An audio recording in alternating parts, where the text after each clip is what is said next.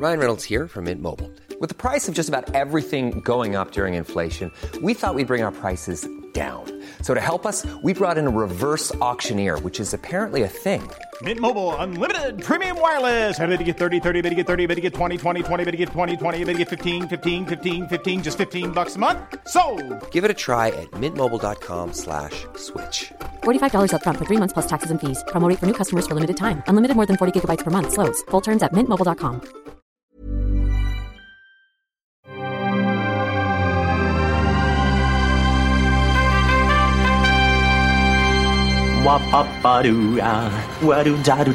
Steven, arrête s'il te plaît, j'ai jamais pu encadrer Michel Legrand. Salut c'est nos ciné, votre rendez-vous avec le cinéma qui vous revient en version club, notre salon de discussion plus ou moins régulier autour des grandes et petites histoires de ce fantastique milieu du cinéma que nous aimons tant ici, une heure ou presque, voire plus qu'une heure largement, pour causer de tout, de rien, parfois surtout de rien, avec la fine équipe que vous aimez et qui m'accompagne ce soir, Julie Le Baron, salut Julie. Salut Thomas. David Honora, salut David. Salut Thomas. Stéphane Moïsaki, salut Stéphane. Salut Thomas. Et Perrine Ganson, salut Perrine. Salut Thomas. Le chant du signe de Game of Thrones, le cinéma face à la part grandissante de la technologie et le traditionnel point sur le programme du Festival de Cannes. C'est le No Ciné Club 16e du nom et c'est parti. Tu fais un amalgame entre la coquetterie et la classe? Tu es fou. Enfin, si ça te plaît. Et avant toute chose, on vous le rappelle, si vous nous suivez en direct sur Facebook et YouTube, vous pouvez interagir avec nous dans les commentaires, interpellez-nous, posez-nous des questions et on tâchera à la toute fin de cette émission de répondre au meilleur, c'est promis. Avant notre premier sujet, premier, petite parenthèse liée à l'actu récente extrêmement mortifère, hein, parce qu'il y a eu énormément de, disparitions. C'était évidemment avec la plus grande tristesse et, et la plus grande émotion que la cinéphilie a accueilli la nouvelle de la mort la semaine passée d'abord de Jean-Pierre Mariel, l'incarnation d'une forme quasi révolue de cinéma dont il était avec d'autres grands disparus comme Rochefort ou Noiret, l'un des visages les plus évidents, puis dans un tout autre registre, mais tout aussi malheureux, le décès hier de John Singleton, réalisateur entre autres de Boys in the Hood, premier noir à recevoir une nomination pour l'Oscar du meilleur réalisateur, c'était en 91, il avait alors 24 ans seulement, c'était d'ailleurs le plus jeune euh, nommé euh, pour euh, cet Oscar, et puis on a appris juste avant le démarrage de cette émission, décidément, qu'Anemone, à son tour, nous avait quitté, elle avait 68 ans, je crois, Oui, c'est ça, 68 ans, c'est ça, voilà, c'est bien malheureux. Euh, on va pas forcément commenter, parce que c'est pas trop notre spécialité, les chrysanthèmes dans cette émission, on en parlera éventuellement en fin de, en fin d'émission si vous avez des questions. Euh, voilà, encore une fois, n'hésitez pas. Notre premier sujet, difficile d'y échapper si vous passez un temps même des plus restreints sur les réseaux sociaux. La huitième et dernière saison de Game of Thrones, actuellement en cours de diffusion un peu partout dans le monde, fait tourner plus d'une tête. Conclusion de la saga oblige, tous les fans sont un poil tendus à l'approche de chaque nouvel épisode, tant le risque de voir ses personnages favoris oxy sans vergogne est élevé. Alors on va tenter de causer de tout ça, alors avec le minimum de spoilers, si possible, sur la saison en cours. Parce que, Surtout pour toi, en fait. Voilà, Ouais, c'est ça. Pensez à moi. Pensez à moi qui suis en train de, de tout revisionner en ce moment et je n'en suis qu'à la saison 5. Donc euh, c'est pour vous chaud. dire un peu c'est chaud. Ah, ça va vite parce que hier c'était 4. J'ai fini la 4 hier soir, voilà. euh, dans, dans la nuit. Ah, il est fifou. soir. Il est Ouais, fifou, Comme un ouais. fou, comme un fou. Sur, euh, enfin, je suis rentré, euh, madame avait regardé déjà 5 épisodes, donc j'avais beaucoup de retard. Bref, ça c'est ma vie perso, c'est pas très intéressant. Euh, TMI. trop d'informations. Perrine, tiens, tu as très envie de parler de Game of Thrones, je sens. De, de Game of Thrones, oui, bah oui, j'ai envie d'en parler parce que je me souviens, de- on s'est vu il y a, il y a- il y a quelques semaines tous on ensemble, se on se voit souvent, mais voit souvent. la, la- la dernière, euh, bon voilà, peu importe, on s'était vu et on en avait été prendre un verre et puis on discutait de Game of Thrones et à un moment donné, on a dit cette phrase. Oh la vache, en fait, c'est fou. Là, on a envie d'en parler parce que ça fait deux ans presque qu'on doit se taire Ouais. autour de Game of Thrones, On en fait. plus rien à dire. Mais on avait plus. Enfin, c'était un petit peu. Bon, bah, il y avait ces deux ans de latence. On savait que ça revenait que beaucoup plus tard. Donc, il y avait presque eu un an de, de silence radio total autour de Game of Thrones. De temps en temps, quelqu'un le lançait dans la conversation, puis tout le monde le regardait avec un petit air triste, genre oui, oui, on sait encore un an. Et donc, euh, voilà. Mais là, d'un seul coup, à l'approche, tout le monde s'est mis à en parler. Et vraiment, on voit à quel point, euh, en quoi, en 8 ans de temps, 9 ans de temps, parce que ça s'est lancé en 2011, euh, cette série, elle a pris une ampleur, euh, une ampleur assez euh, démentielle, euh, de rentrer tout de suite, de faire d'être tout de suite un, un vrai événement de pop culture en fait. C'est-à-dire qu'elle a même pas attendu d'être terminée, elle a même pas attendu de quoi Ouais. que ce soit. C'est déjà totalement dans la pop culture, c'est déjà rentré, c'est déjà cité partout. Donc c'est quand même assez, euh, assez euh, surpuissant quoi, le, le- le phénomène Game of Thrones. Et puis il y a un côté euh, conversationnel euh, énorme, euh, notamment sur les, sur les réseaux. euh, Enfin, vous suivez tout ça Ouais. euh, comme moi. David, tu, tu, tu, tu- c'est un, Ouais, moi, un- c'est un un- des aspects qui t'intéresse le plus. Tu as Facebook, David Tu as Facebook, David Ah, moi, j'ai Depuis peu, découvert. je crois. ouais. Moi, j'ai j'ai switché de, de copain d'avant à Twitter il y a quelques temps. Folie, Euh, folie du gars. de ouf. Donc euh, non, mais effectivement, moi c'est un, un aspect qui, qui me plaît beaucoup, c'est de, de, de suivre le, le phénomène qui est autour de, de la série, et euh, je trouve ça euh, hyper intéressant en fait d'envisager le truc comme comme un phénomène complètement collectif, au même titre que je sais pas la Coupe du Monde, quoi. En fait, et on voit d'ailleurs bah, les, les, les, gens se, se, regrouper dans des dans des bars pour pour regarder les épisodes. Ceux qui n'aiment pas ça dire que tout le monde les saoule avec ça, comme pendant les coupes du monde. Non, mais voilà. Alors c'est ça. En plus, tout le monde est censé est obligé d'avoir un avis. soit ça m'intéresse, soit ça m'intéresse pas. comment ça Moi, enfin même si on si on n'a pas suivi les épisodes, on, a, on, a, on, sent le besoin de le dire. et puis l'autre truc, c'est que ben, mine de rien, c'est euh, c'est une saga euh, qu'on suit depuis un, depuis un petit moment. On a fait il n'y a pas très longtemps euh, l'épisode sur Avengers Endgame et pareil là on arrive à la conclusion d'une longue épopée et je trouve que quand on fait la comparaison, bah c'est je, je, suis mine de rien beaucoup plus enthousiasmé par Game of Thrones, notamment pour un truc que tu disais en intro, c'est que le sort des personnages on s'y intéresse et que contrairement à Avengers où en gros avec Marvel on a été habitué au fait de s'en foutre un petit peu parce qu'on sait très bien que en gros personne va mourir ou alors à la toute fin. Euh, là, euh, Game of Thrones nous a conditionné à l'inverse, c'est-à-dire nous a expliqué très très vite que attention, n'importe qui peut mourir à n'importe quel moment. Et, euh, et, ça permet, jusque dans le dernier épisode, d'avoir des, des arcs narratifs que je trouve euh, hyper euh, hyper soigné, hyper intéressant, qui remonte euh, sur un certain nombre de saisons, un certain nombre d'épisodes, et qui et qui du coup sont hyper puissants quand, quand, quand ça se passe. Après, moi, j'ai toujours eu des réserves sur sur la série que je trouve bah, clairement c'est c'est ça reste un soap donc qui qui manipule énormément de personnages et qui du coup repose énormément sur le dialogue et je trouve que les qui reprend énormément de codes et de et de codes du soap, et, hein. etc. Donc, en, en, ajoutant euh, donc c'est pas un soap euh, de base euh, comme Dallas parce que par-dessus il y a tous les aspects ben, de l'heroic fantasy, mmh. du cinéma d'action, etc. Mais, mais ça, ça, reste un soap et je trouve un des aspects les plus, les plus décevants en fait dans, dans cette série, c'est le manque d'imagination dans la manière de filmer les dialogues. Et comme la série c'est quand même énormément de dialogues, ben d'un point de vue cinéphile, je me fais quand même pas mal chier la plupart du temps. Mais, euh, mais je, je peux pas nier que narrativement, euh, bah, il y, a, y, a vraiment plein de trucs hyper intéressants, hyper bien construits, que les personnages sont soignés, euh, que le casting est vraiment, vraiment très bon. Et, et mine de rien, certains des personnages principaux, c'est des, des, acteurs qui ont été castés gamins. Et c'était pas facile de, de, de détecter, de détecter voilà, le potentiel. Donc, donc voilà, je suis assez, assez enthousiasmé là, pour regarder euh, tous les tous les épisodes. Et puis euh, et puis l'aspect spoiler enfin je pense qu'on va, on va peut-être un peu euh, comment dire non mais développer développer ça c'est-à-dire la, psychose qu'il y a autour des spoilers. Mais moi je trouve que ça fait partie du jeu et que bah, effectivement le, lundi matin faut faire un petit peu gaffe sur les réseaux sociaux. Mais ça fait partie presque de l'excitation autour du truc. En disant attention aujourd'hui tant que j'ai pas vu l'épisode faut vraiment que je fasse gaffe. Et et, et, voilà. Donc je pour le moment je suis assez euh, assez enthousiasmé par le, début de cette dernière saison. Enthousiasmé aussi, Julie? Ah oui, plutôt enthousiasmé euh, pour, pour l'instant. Enfin, moi, après, euh, je, je, vous rejoins sur le côté fédérateur de Game of Thrones. Moi, c'est vraiment un truc qui fait partie intégrale de l'expérience selon moi. Et il y a des séries comme Lost que je regrette de ne pas avoir vécu en mm. direct parce que j'aurais vraiment aimé pouvoir suivre le truc, avoir cette espèce de rendez-vous hebdomadaire où tu as plein de gens qui échangent des théories. Et donc, pour Game of Thrones, c'est un peu à double tranchant dans le sens où moi, j'adore vraiment lire toutes les théories absurdes qu'il va y avoir sur le Night King. Il y en a qui sont euh, qui, me paraissent absurdes. Il y en a certaines qui s'attachent à des détails que j'avais absolument pas vus, ce que je trouve vachement bien. Ça montre un peu euh, la lecture différente que chacun peut avoir euh, de la série. Et parfois, il y a ce problème donc que j'ai, c'est que certaines théories sont tellement bonnes que je sais que je suis exposée à une déception. Si elles se concrétisent pas, je vais, je vais avoir les boules. Ça m'est arrivé avec True Detective saison 3 notamment. Il y avait une théorie excellente et elle ne s'est pas réalisée. Enfin, bref. Donc j'étais amèrement déçue. Mais Disons que c'est une série, moi, qui m'enthousiasme énormément, mais après, euh, le petit bémol que, que je pourrais mettre là-dessus, c'est juste que donc euh, toutes les bonnes choses euh, ont une fin. Et donc même si Game of Thrones donc avait un début et une fin arrêtée, j'ai quand même le sentiment un peu que ça a un peu traîné en longueur sur la fin et que bizarrement cette dernière saison dont je ne vais que je vais éviter de spoiler a un côté un peu rushé par moment euh, que euh, une série donc qui s'est bâtie donc sur la longueur, sur des dialogues excessivement longs et bien écrits d'ailleurs, même si, euh, comme disait David, dans la manière de les filmer, on peut pas dire que ce soit des plus inventifs. Euh, là, là j'ai vraiment l'impression qu'ils ont fait un truc un peu plus, euh, un peu plus rapide. Quoi. Et là où euh, j'espère être surprise, c'est sur la manière de filmer euh, les scènes de conflit.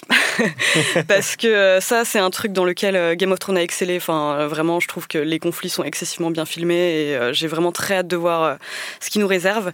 Et donc, pour, pour finir, juste sur le côté toutes les bonnes choses ont une fin, j'arrive même pas à être complètement enthousiasmée par le nombre de spin-offs qu'ils vont faire. Oui. En fait, quand j'ai appris qu'il y avait. Enfin, en plus, c'est un nombre complètement délirant. Il y en a genre développement, 5. ouais, ouais. Et c'est dont, un qui est vraiment en développement, mais quatre autres qui sont. On sait pas trop, en fait. stades un peu Ouais, moins d'accord. avancés. ouais. Parce que c'est ça, c'est que moi j'aimais beaucoup, euh, j'aime- bien Game of Thrones, j'aime bien ce que ça, ce que ça représente, mais je me dis juste que est-ce que ça va être possible de recréer cette magie? Euh, je, je suis pas sûre, mais peut-être que je me trompe, j'espère me tromper quoi. Bon, L'expérience Mais bon. prouve que c'est rarement le cas, a priori. Ouais. Il y a. Better Call Saul. Oui, Oui, c'est vrai, Better Call Saul, il paraît que c'est génial. Bah, pour revenir sur les spoilers et, la, comparaison faite par David entre, entre Game of Thrones et, Avengers, enfin, en tout cas le MCU, je pense que la grosse distinction, c'est qu'il y en a une qui est, euh, enfin, moi j'ai l'impression, hein, je suis peut-être un peu naïf, mais que c'était assez spontané finalement euh, le, comment dire, euh, cette euh, la peur en fait du spoiler euh, Mm. et, et le fait d'en parler euh, sur Facebook, sur les réseaux sociaux, sur Twitter, Qui n'était pas forcément anticipé par, euh, par, par la prod et tout ça. par la prod et qui, et qui même d'ailleurs en fait enfin par HBO qui, qui à l'époque en tout cas je sais pas s'ils ont changé de discours là-dessus mais était tout à fait partant pour que les gens téléchargent les films illégalement enfin les séries illégalement En fait, ils, étaient même assez assez contents parce que ça ça développait vraiment le- le- l'univers et, et je pense que tout ce qui pouvait euh, marketer autour et, et vendre. Euh, mais indépendamment de ça, moi je sais que j'ai commencé à regarder Game of Thrones assez tardivement, c'est-à-dire trois ans après la première saison. Donc du coup, il y a des trucs que je savais déjà, Oui. comme euh, bon euh, le Red Wedding, ce genre de choses, quoi. Et, et, euh, et je savais plus ou moins ce qui se passait. Et, ce qui est très fort, c'est que ça n'empêche absolument pas Non. d'être choquant. Euh, donc du coup, ça fonctionne quand même euh, d'un point de vue, je trouve, narratif, euh, ce qui est euh, finalement le propre d'une bonne série, en fait, parce que même si tu sais exactement tout ce qui va se passer, euh, ton attachement au personnage fait que, en gros, si tu veux, tu peux y revenir sans problème. Euh, être quand même choqué de plus ou moins de la même manière, voire dégoûté, voire euh, même si tu as déjà vu les épisodes. Euh, voilà, ce qui, euh, bon, je, sans, sans bâcher euh, Avengers, euh, je sais pas si c'est vraiment faisable, mais indépendamment de ça, euh, le truc sur Avengers, c'est surtout que là, pour le coup, c'est maîtrisé euh, sur les réseaux sociaux. C'est-à-dire que ce week-end, tous les, euh, les, euh, les acteurs euh, du film, les réalisateurs, ont, ont tous sorti leur petit mot ne spoilez pas le film, Ouais. il y a des trucs à spoiler, donc faites attention, etc. etc. Et c'est ce qui fait que, en gros, à la fin, je pense que tout le monde, comme l'an dernier avec euh, Infinity War, tout le monde s'est rué dans les salles le, le- Mm. le- le- le premier week-end pour vraiment, euh, comment dire, être sûr de pas se faire euh, spoiler la gueule. Alors, ils maîtrisent pas absolument tous les, tous les acteurs parce que cet après-midi, euh, Laetitia Wright, elle a, elle a retweeté euh, quelqu'un qui avait filmé deux minutes du climax. Et donc, le truc a duré une heure. La vidéo, elle était en ligne depuis 48 heures. Et c'est vraiment le climax Mais, euh, euh, de, de la euh, Avengers Assembly. Et, euh, et elle a retweeté le truc et elle répondait aux gens euh, Euh, Bon, ça va, le film est sorti et tout. et euh, en fait, genre une heure après, le, truc a été bloqué pour droit d'auteur. Il y a eu un- pour elle, c'est chaud. Il y a eu aussi une, une behind the scenes sur Instagram de Zoé Saldana. Ouais. Ah, qui, est morte dans le précédent euh, non mais qui est morte dans le précédent Ouais. enfin dont le personnage est mort dans, dans, dans le film l'an dernier donc euh, Ouais. voilà donc euh, expliquer que ça vient d'Endgame c'était un peu c'était un peu un spoiler aussi quoi mais euh, oui après à part ces petits euh, dérivés tu sens quand même qu'il y a une com qui est vraiment dirigée ouais. dans euh, l'intention de attention euh, si vous si- c'est comme Game of Thrones en gros vous allez vous faire spoiler et je pense que c'est vraiment leur leur euh, leur modèle en fait. hein. Ils se sont dit on va on va émuler ça et on va pour le coup le créer de toutes pièces contrairement à, à- à Game of Thrones où bah voilà je pense que c'était vraiment spontané c'était parti de de, de de bah effectivement de, du choc base, ouais, du ouais. choc en fait Mm. de- d'avoir ces séquences là et de se, les- se les prendre en pleine gueule quoi c'est vrai qu'on a presque envie d'avoir une étude sociologique autour de Game of Thrones, de voir euh, sur les comportements, en fait, presque comportementaliste. C'est-à-dire que voir comment ça a influencé. Donc on parlait des spoilers et, et- et voilà, d'un seul coup, finalement Game of Thrones est bon pour toi puisque comme ça, ça t'apprend à t'éloigner des réseaux sociaux pendant une journée. Donc c'est pas plus mal finalement. Merci Game of Thrones. Euh, y Game a- of Thrones Detox. Game of Thrones Detox, c'est grâce à, grâce à ça. Mais il y a aussi le, le, le- justement, on apprend à, à conditionner la manière dont on va se comporter. Aussi, je vois, je prends un exemple, euh, ma jauge à moi, qui sont mes parents, qui n'ont jamais rien eu à faire du streaming ou de ce genre de choses. C'est à cause de Game of Thrones que les gars se sont mis à streamer et ils, ils sont, ils sont mis à, ils sont mis à découvrir les sites pirates, les trucs comme ça, et à regarder des trucs en sous-titré, ce qui jamais ils n'auraient fait jusque-là. Ils sont en mais, prison maintenant. mais, pardon. et Adopi euh, chute. hein. Et donc, euh, mais, euh, mais, voilà, mais parce que d'un seul coup, voilà la, la, la- puissance de la, narra- de, de la narration. Et c'est vrai que c'est un- il y a un vrai épiphénomène autour de Game of Thrones parce que au départ, en effet, l'idée du soap qui mélange euh, beaucoup de choses. Tu l'as dit, euh, David, l'heroic fantasy et plein de, plein, plein de choses. Mais c'était pas un pari gagné de départ, même si on a eu le phénomène Seigneur des Anneaux d'une certaine façon qui euh, prouve que ce type d'univers potentiellement peut plaire. Euh, dire que ça va durer pendant 9 ans, c'est quand même pas, c'est quand même pas gagné. Et même encore une fois au niveau du comportement, c'est intéressant parce que c'est ce que Stéphane disait, c'est qu'à un moment donné, ben, euh, même si tu savais, t'es quand même étonné ou dégoûté ou quoi que ce soit. Et en même temps, les gens sont pas forcément dégoûtés par les mêmes choses dans Game of Thrones. Oui. Donc c'est assez intéressant de regarder un petit peu son voisin d'une certaine façon dire oui bah moi par exemple qu'une gamine de 12 ans euh, bute tout le monde avec un avec euh, empoisonne tout le monde et tranche la gorge des gens ça va. Par contre qu'elle couche avec un mec là j'ai un problème donc c'est d'un seul coup on, on, on voit les limites presque sociétales de tout le monde. C'est-à-dire à un, moment donné qu'est-ce qu'on peut tolérer qu'est-ce qu'on ne peut plus tolérer? Donc il y a, il y a je trouve que vraiment on pourrait regarder cette série sur quel impact elle a euh, réellement sur la société et qu'est-ce qu'elle dit de notre société en fait. Et c'est ça que je trouve euh, hyper fort, c'est un, c'est presque une expérience à un très grand, vraiment une très grande échelle en fait, puisque je crois qu'il y a un milliard de personnes qui ont vu le premier épisode de la saison 8, Euh, donc c'est énorme. Et donc dans l'idée, tu peux regarder à très grande échelle finalement l'impact que peut avoir cette pop culture, que peut avoir un récit, que peut avoir une narration sur sur le monde en fait, et enfin sur le monde, enfin en tout cas sur les gens.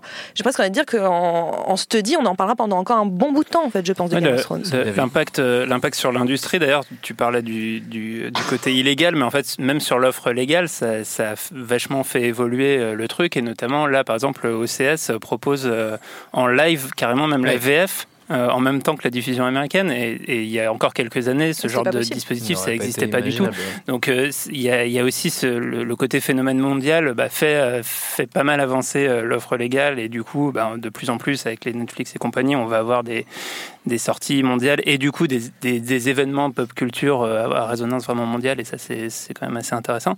Et après euh, sur, sur l'aspect des réseaux sociaux moi ce que je trouve euh, vraiment cool c'est que au-delà au-delà de, de, de l'aspect de la discussion sur les spoilers ou pas spoilers, c'est aussi tout ce qui relève de la, de la production de pop culture et dans en gros, tout élément euh, de la série va pouvoir euh, éventuellement être détourné, devenir un mème, euh, rentrer dans le langage commun, euh, et, euh, et c'est ça On qui est l'a très encore vu il y a excitant. pas longtemps bah, avec la photo de Daenerys qui fait une espèce de sourire Ouais, pincé, voilà. qui, de- Ah qui était Ah bah, partout les- sur les- les mêmes, les mêmes et Game of puis, Thrones, euh. Et puis Ouais, ouais, c'est là, le, climax du dernier épisode, c'est vraiment, euh, enfin, le, le nombre de le nombre de fois où il est, il est On ne utilisé. dira rien. On je dira pas, ce que- c'est. ce que c'est. Ah, tu sais carrément ce que c'est. T'as pas pu passer. Oui, t'as vu la vidéo. Restez et- fait avoir. Mais, euh, c'est- désolé. mais c'est incroyable, c'est que le, le- Ça, enfin, voilà, il y a- il y a B, des milliers de Ouais. parallèles euh, de trucs euh, et c'est hyper marrant en fait parce que d'un coup tu es dans un truc où où euh, euh, bah, tout le monde a la référence en, en gros. À part ceux qui sont à, la ça, saison c'est- 5, mais Non mais et ça c'est la dernière. Je pense que c'est un peu le dernier des, des Mohicans à ce niveau-là cette série. C'est-à-dire que quand on était euh, finalement plus jeune, enfin il y a quelques années, on n'avait pas tellement de choix des séries puisque c'était ce qui passait à la télévision. Après ça arrivait avec le temps en France ou quoi que ce soit, mais euh, il y avait un, un délai. Donc tout le monde connaît Friends parce que de toute façon il y a quasiment que ça à regarder. Maintenant avec la multiplication des, des, des, des channels, la multiplication des plateformes, tout le monde en a pour son, son goût ou ce qu'il veut. Donc finalement tout le monde n'a pas les mêmes références, tout le monde ne regarde pas la même chose. Et Game of Thrones, je pense que c'est quasiment l'une des dernières séries où d'un seul coup, il y a un retentissement global et avec euh, encore une fois cette idée de nombre. Ce qui n'est plus le cas de aucune série. On pourrait même dire Stranger Things, ça ne, sera jamais la même chose que Game of Thrones en fait. Donc je trouve a- c'est quand même en soi, elle, est- elle est spectaculaire à des, à des tonnes de niveaux cette, cette série. Enfin, en- en- c'est à la fois la dernière et la première sur le côté simultanéité mondiale. Ah oui, C'est-à-dire que euh, par le passé, enfin, que même Friends, c'était pas, non, pas le monde entier en même Ouais. temps. Mais Donc là, il y a vraiment un truc dingue à ce niveau-là. Mais au-delà des séries, je me demande c'est quoi ce dernier euh, phénomène euh, donc du- d'une telle ampleur et intergénérationnelle qu'on a connu en fait? Enfin, j'essaye de, de voir ce que ça a pu être, mais euh, Le MCU. Le MCU. Ah non, mais, Non mais c'est vrai, mais c'est vrai pour le coup, il a pas le MCU. C'est vrai que ça, on voit que les parents qui sont obligés d'aller le voir avec les enfants. euh, Enfin voilà, mais au bout d'un moment, et puis il y a des gens qui, qui sont juste très contents d'y aller. euh, Il y a quand même un impact où dans un film, on va citer euh, Iron Man ou on va citer euh, euh, Captain America, tout le monde aura la référence. Il y a peu de gens, il y a peu de gens qui vont être paumés en fait. Il y aurait le Putain, moi, Deceivers je aussi, ça marche moins bien. Hein du coup. un, peu moins bien. Euh, juste avant qu'on passe à notre, notre petit jeu, si on faisait un petit tour de, de pronostic, qui va finir sur le trône de fer? Vous avez chacun votre, votre théorie, David? Le nain. Le nain, ouais, ouais, Tyrion. Euh, moi, c'est le forgeron. Et je pense qu'il Ouais. va forger des nouveaux trônes Gendry. pour la paix dans le monde. C'est ma théorie. Pour la paix dans le- Très bien, très bien, très bien. Julie, tu as une théorie? Euh, J'ai deux théories. La première, c'est euh, Cersei. Je dis pas que c'est ce que j'ai envie de voir, hein, mais euh, Cersei et l'autre, c'est Jon Snow. Voilà. D'accord, très bien. Perrine Team Sansa. Sansa Moi, pour moi, Sansa euh, sur le trône avec euh, comme main, puisqu'il faut une main pour euh, protéger. euh, euh, mais j'ai peur de faire du spoil en fait. Ouais, c'est hyper, dur, c'est en hyper fait, horrible de- parce que bon, j'ai en train de. Sansa. Sansa, ok, Sansa, ok, super, super. On verra qui, qui de vous quatre a raison, peut-être aucun, peut-être aucun, on ne sait pas. Le No Ciné Club continue, vous savez, c'est la tradition. Avant donc notre prochain sujet, il y a un jeu. Show me what you got. Et ce sera donc comme toujours un petit quiz pour nos amis autour de la table. Alors on parlait de Game of Thrones. Tiens, cinq questions totalement vachardes sur la Oh, série. Oh là là. Histoire de voir si vous suivez bien comme il faut, c'est garanti, sans spoiler de la saison. Faut sortir les noms et tout. Moi, je, moi, je connais pas les noms Ah des personnages. Ah ouais. Eh ben justement, Je on verra désigne bien. en fonction On de- verra bien, on verra bien, on verra bien. On a mis le petit chronomètre. Merci Solène. Euh, si nous nous sommes habitués à bon nombre de visages désormais connus dans la série, il y a au moins un comédien qui n'a pas eu l'opportunité de marquer durablement nos esprits puisqu'il a tout bonnement été remplacé entre la saison 3 et 4. Est-ce que vous saurez me dire de quel acteur et de quel personnage il s'agit?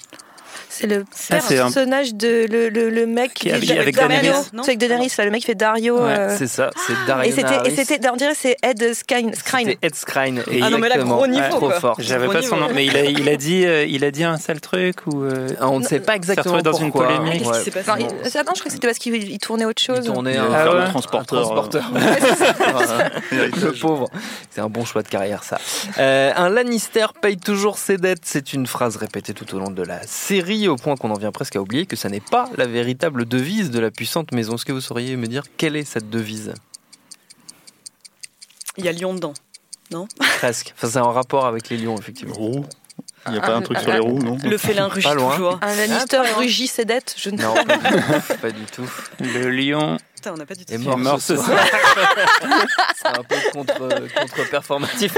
C'est- non, non, non, c'est Hear Me Roar. C'est Je rugis, c'est Ah. traduit en. Ah oui, en fait, c'est, c'est, c'est Katy Perry. Oui, c'est c'est ça, j'allais faire cette Perry. Sachez Merci que- pour les bonnes références. Il y a le frère de Katy Perry qui joue dans, dans la série, donc Ouais. tout est tout est tout, Ah est- ouais bon tout est logique. Non, il y a Lily frère Allen. Lily Allen, Ah, de. Lily Allen. Ah, c'est c'est c'est- c'est Tu vas pas nous avoir avec ce genre les de petites phrases. on les hein. confond. Heureusement, ça n'était pas une des questions que j'avais préférées. Euh, on ne désigne généralement la série et les livres dont ils sont tirés que sous l'appellation générique Game of Thrones, sous le trône de fer, qui est en réalité le titre de la série uniquement, et celui du premier volume de la saga littéraire, qui elle porte un autre nom. Savez-vous Le lequel Song of euh, Fire and Ice, ah, Ice oui. and Fire. Ice and Tout à fait, tout à fait, tout à fait. C'est une question facile. Euh, mais tu l'as trouvé quand même, Stéphane. Bravo. bah oui. Non, non, excuse-moi. Comment il diminue. Je, diminue, je voulais pas diminuer ton effort. Pas du tout. L'un des ressorts dramatiques qui traverse la série, c'est la lutte entre plusieurs croyances, notamment celle des anciens dieux, celle du dieu unique, le maître de la lumière, et celle plus officielle des sept, les sept dieux. Est-ce que vous saurez me dire qui sont ces sept dieux? Non, absolument pas. Très bien. Cet ancien roi. Non, mais les noms. Les noms Ah bah, ouais, oh tu veux là les là sept noms Non, elle a dit qu'elle connaissait tous les noms. Alors, Bah non, bah, bah, bah Dormeur. Non, Euh, Grincheux. ce serait chambé. Non, non, vous ne l'avez pas, David non plus Tu peux en dire un, Non, juste euh, qu'on a juste de Un, ouais, un peu. euh, Alors, il y a, Comment le, ça il y a sonne le père, Ah bah, le ah oui, ils le Le fils disent, aussi. la, la- mère. il y a la mère, le père, la mère. Si, parce qu'avant, il lui dit quand il. Quand il... Oui, oui, il oh s'est merde, dit. j'ai pas envie de spoiler, mais euh, C'est voilà. c'est dit dans la Avec série une histoire plusieurs fois. euh, d'adoubement. un ouais. Euh, si, il y a le père, la mère. euh, Le sein Le fils. Non, il n'y a pas le fils. La sœur. La Non. tante. La tante, la cousine. La- cousine germaine. Non, il y a l'aïeul, le guerrier, le ferrant, la jouvencelle et l'étranger. Ah, la jouvencelle. Il joue, au, sûr. il joue au tarot, en fait. Ouais, bah, un petit peu, un petit peu. Et pour conclure, une question qu'on doit à mon camarade Quentin, Quentin Bresson, ici présent euh, à la technique. Saurez-vous me dire combien d'habitants compte cette belle région qu'on appelle Westeros? À peu près. Bon, on est, euh, on est Attends, on compte, les, on merde. compte les, les- les marcheurs euh, blancs ou pas? Non, je pense que Ah, les habitants, ouais. c'est les, Un petit les 500 000 habitants Ça, Westeros, du, du ouais. recensement. Un quoi. petit 500 000 Non, Ah non, beaucoup plus. Beaucoup plus. Westeros, c'est vraiment. euh, C'est Oui, tout le. tout le le truc, mais continent bon, jusqu'au mur, hein. ils, ont, ils sont tout petits, leurs armées. Non, mais dirais- Déjà, chez, pas beaucoup le chez- peuple chez en les Lannister, il y a au moins 500 000 personnes. on est sur du. Non, mais 5 sur- millions. Non, Bien plus. sur du Ah oui, non, mais c'est une région 27,5 millions. C'est pas mal, mais il y en a plus. 35 millions. 35 millions, pas mal. Entre 35 et 40 millions selon les estimations, tac, tac, car tac, ça a ça, été estimé par des Ah, économistes qui ont, qui ont Ouais. regardé. C'est un peu proche du Royaume-Uni. hein. En fait, ils sont partis euh, très précisément de. Parce que c'est précisé et dans le livre et dans la série le nombre de soldats qui sont déployés en fonction Oui, des différentes Ouais. provinces. Et du coup, ils ont fait une extrapolation. Ouais, c'est c'est un peu de la flûte. Hein. Ça pourrait être 25 Je trouve ça- 27,5 je trouve aussi. ça hein. Ça mal. en fait, entre est soldat, 35 et en fait. 40, c'est- il y a une grosse différence. Quoi. Ouais. Non, mais ils ont dit, euh, Ouais. voilà, c'est 40 à 5 ou 5, à 5 millions. Et trois dragons. 35 et 40. Et Et, trois 3 dragons. dragons. euh, Ou peut-être Ou plus. que, peut-être plus, Ou que, moins. plus que 2, on ne sait plus. Ah, bah, Euh, attends, attends. bah, J'y passe trop de temps sur les réseaux sociaux. Bravo à tous, fini de jouer, on continue.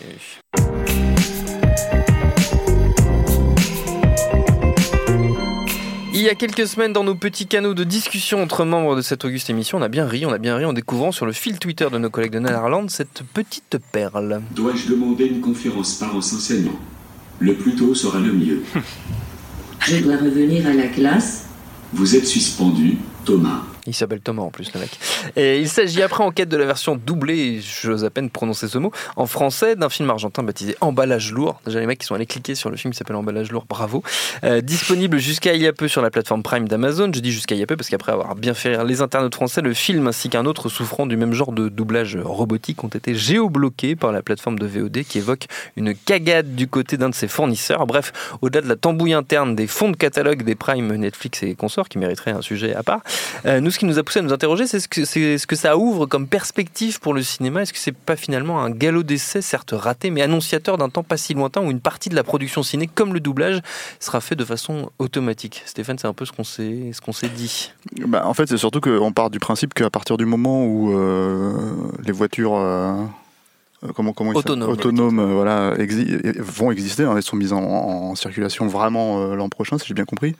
Euh, à partir du moment où tu peux aller euh, dans, un, dans un supermarché Amazon pour, euh, sans absolument sans aucun vendeur et, et où tu te fais livrer en fait des paquets par les drones, euh, je pense que c'est une des suites logiques en fait qu'à un moment donné euh, euh, La culture y passe aussi. voilà, mais maintenant c'est quelque chose qui existe euh, même dans notre quotidien, on s'en rend pas forcément compte. Euh, normalement, pour euh, si on part sur le, sur le principe qu'en fait que on va dire plus ou moins euh, euh, on automatise entre guillemets le, le- la cinématographie, bah en fait on en a un exemple tous les jours euh, sur Facebook par exemple quand en fait euh, Facebook vous propose euh, votre vidéo euh, d'amitié avec ah ça fait 10 ans que vous êtes ami avec bidule tu vois et en fait il te met tout un petit truc avec une musique et et, et quatre, quatre photos et éventuellement un bout de film ou je sais pas quoi. Bah c'est en fait une IA qui a plus ou moins est allé chercher les trucs sur lesquels Mhm. tu as eu t'as eu le plus de likes le plus de machin et en fait qui a, qui a fait un petit montage à la con. Et, et voilà alors évidemment, ça a l'air de rien hein, comme ça, mais euh, mais euh, mais globalement, c'est du montage quoi. Donc euh, il y a 15 ans, il fallait se faire chier à le faire en fait, euh, voilà, et, et ils mettent tout son euh, son goût artistique dedans quoi. Et, euh, et là en fait, c'est c'est calé. Alors évidemment, on extrapole beaucoup. L'idée, c'est que c'est que hum, quand quand on sait en fait que le- le- la société dans laquelle on vit, en fait, elle va dans une logique où il y a énormément de métiers qui vont être ah, J'aime pas utiliser le terme automatisé parce que fondamentalement, en fait, ça va vraiment être une question de, comment dire, euh, de- d'intelligence artificielle qui va vraiment en fait euh, prendre le relais. Oui, c'est pas juste un robot. euh, Voilà. euh, mais en fait, mécanique. le- le- il faut, faut, faut préciser. on- on- les cinéphiles, en fait, tu dis intelligence artificielle, tout de suite, tu penses à Skynet. hein, c'est Oui, auto- sûr. autonome, euh, tout va bien, tu vois, c'est génial. Et, et en fait, tout va bien, ça dépend non, des- enfin, ça tout va pas bien, mais épisodes. justement, en fait, ils partent, euh, ils partent tout seuls dans leur délire, tu vois. Pour l'instant, une intelligence artificielle, c'est juste que tu lui nourris aussi. hein, donc, euh, donc euh, globalement, plus elle va apprendre et mieux elle va savoir faire euh, le, le- le- la tâche qu'on lui demande de faire. Donc là, globalement, bon, euh, ce genre de vidéo, c'est effectivement drôle à mon avis. Il n'y a que les mecs de Nanarland pour le regarder en entier, hein, parce que je pense que c'est, enfin, moi, au bout de deux extraits, j'en pouvais plus, quoi. Euh, je- effectivement, tu te dis, il y a personne qui allait vérifier. au bout de la chaîne de, de fabrication, en fait, si ça, ça tenait Oui. debout, quoi. Il y a vraiment quelqu'un qui a lâché le truc, il a validé sans, sans se faire chier, quoi. même l'écouter, ouais. Euh, voilà, et c'est un truc, si tu vas sur YouTube euh, et que tu cherches parfois certaines infos obscures, bah ça t'arrive de tomber sur plein de mecs qui ont produit des vidéos avec le genre de ce genre de, de, de- pareil de, de, doublage vocale, de voilà et, et, euh, et si tu fais attention bah, par exemple tout bêtement au traducteur automatique de Google comment il fonctionnait il y a 15 ans et comment il fonctionne maintenant bah, il y a quand même beaucoup beaucoup plus de, de- Oui. voilà. Donc tout ça c'est des intelligences artificielles qu'on a qu'on a nourries qu'on a qu'on a qu'on a qu'on a doublées. Donc oui effectivement on peut partir du principe que euh, ce genre de doublage peut finalement arriver à devenir euh, bah, crédible C'est-à-dire vraiment euh, euh, à partir du moment où j'imagine qu'on nourrit euh, une intelligence artificielle de- du talent de, de- je sais pas moi, de, de Laurence Olivier et de, et de Steven Seagal, et puis voilà, en fait, on combine les deux et on se retrouve avec une, une super, Steven un super, une super, super doublage, quoi, une un super acteur qui fait toutes les voix. voilà. Euh, je pense qu'il y a, on peut après euh, présumer du manque d'âme que ça finira par avoir, en fait, mais. Mais il faut savoir que, le, le- oui, enfin, dans l'absolu, de manière générale, l'industrie cinématographique, elle se repose beaucoup en fait sur les IA. Hmm. Euh, bon, déjà à la fois dans la façon de, de comment dire, euh, marketer. Euh, bon, il y a le fameux algorithme de, de- de Netflix, hein, c'est- c'est- ça participe du truc. Euh, dans, comment dire, y compris en fait dans certains types d'effets spéciaux, en fait, quand quand il s'agit de, je sais pas moi, par exemple. Bah, euh, dans la performance capture, quand il s'agit de creuser le visage de Thanos, bah, en fait, à un moment donné, les mecs développent des toutes petites euh, intelligences artificielles en fait qu'ils combinent et qui, euh, et qui Hmm. sont censées aller chercher les rides de, de, de Josh Brolin pour en fait les recalculer sur le visage de Thanos pour que ça soit fait, on va dire entre guillemets, à- enfin, soit égal- égalisé quoi. Donc euh, il y a tout un tas de petits trucs euh, perce- imperceptibles qui se, qui se, qui se voient. Et moi je me rappelle qu'à l'époque ça m'avait semblé assez, euh, comment dire, euh, étonnant euh, comme constat. Mais c'était George Miller en fait qui à l'époque de Happy Feet 2 quand il euh, bossait encore avec, euh, il avait une espèce de boîte transmédia euh, euh, et, euh, qui, qui s'appelait Dr. D Studios. En fait, il a dû fermer après le beat de Happy Feet 2 et avant de se lancer dans, dans Mad Max 4, qui en fait avait, avait il, il- il se tapait un énorme trip sur les jeux vidéo et sur les intelligences artificielles en fait dans les moteurs de jeux quoi. Et, et en fait, il était persuadé que cette technologie-là, on pouvait la pousser beaucoup plus loin pour Oui. créer en fait des, des vraies, des vraies interactions dans des films. Euh, par exemple, bon, on connaît le logiciel Massive en fait qui avait créé, qui avait été créé par Weta à l'époque, euh, à l'époque euh, pour Le Seigneur des Anneaux, où en fait l'idée c'était de créer des foules gigantesques, mais c'était plus ou moins en fait des mouvements euh, similaires en fait chaque personnage. Bah là, l'idée, si tu veux, c'est qu'en fait, sur une foule similaire, on pouvait créer en fait X mille comportements Oui. différents juste en passant par, par comment dire, en créant des mini IA qui étaient dans, faites dans les logiques en fait, qui étaient des boucles de programmation en fait, qui sont faites dans les logiques de, de- de- des jeux vidéo. Alors. Moi, ça m'avait vraiment surpris à l'époque en fait qu'il ait cette, ce- cette réflexion-là, et euh, j'en ai profité pour parler avec des mecs parce que le fruit du hasard voulait que j'étais en Nouvelle-Zélande pour euh, sur le tournage d'un petit film euh, néo-zélandais, une petite trilogie quoi, à l'époque, et, euh, et, euh, et j'ai posé la question aux mecs de Weta quoi, et, et eux-mêmes étaient là en train de dire moi on voit pas trop l'intérêt pour l'instant quoi.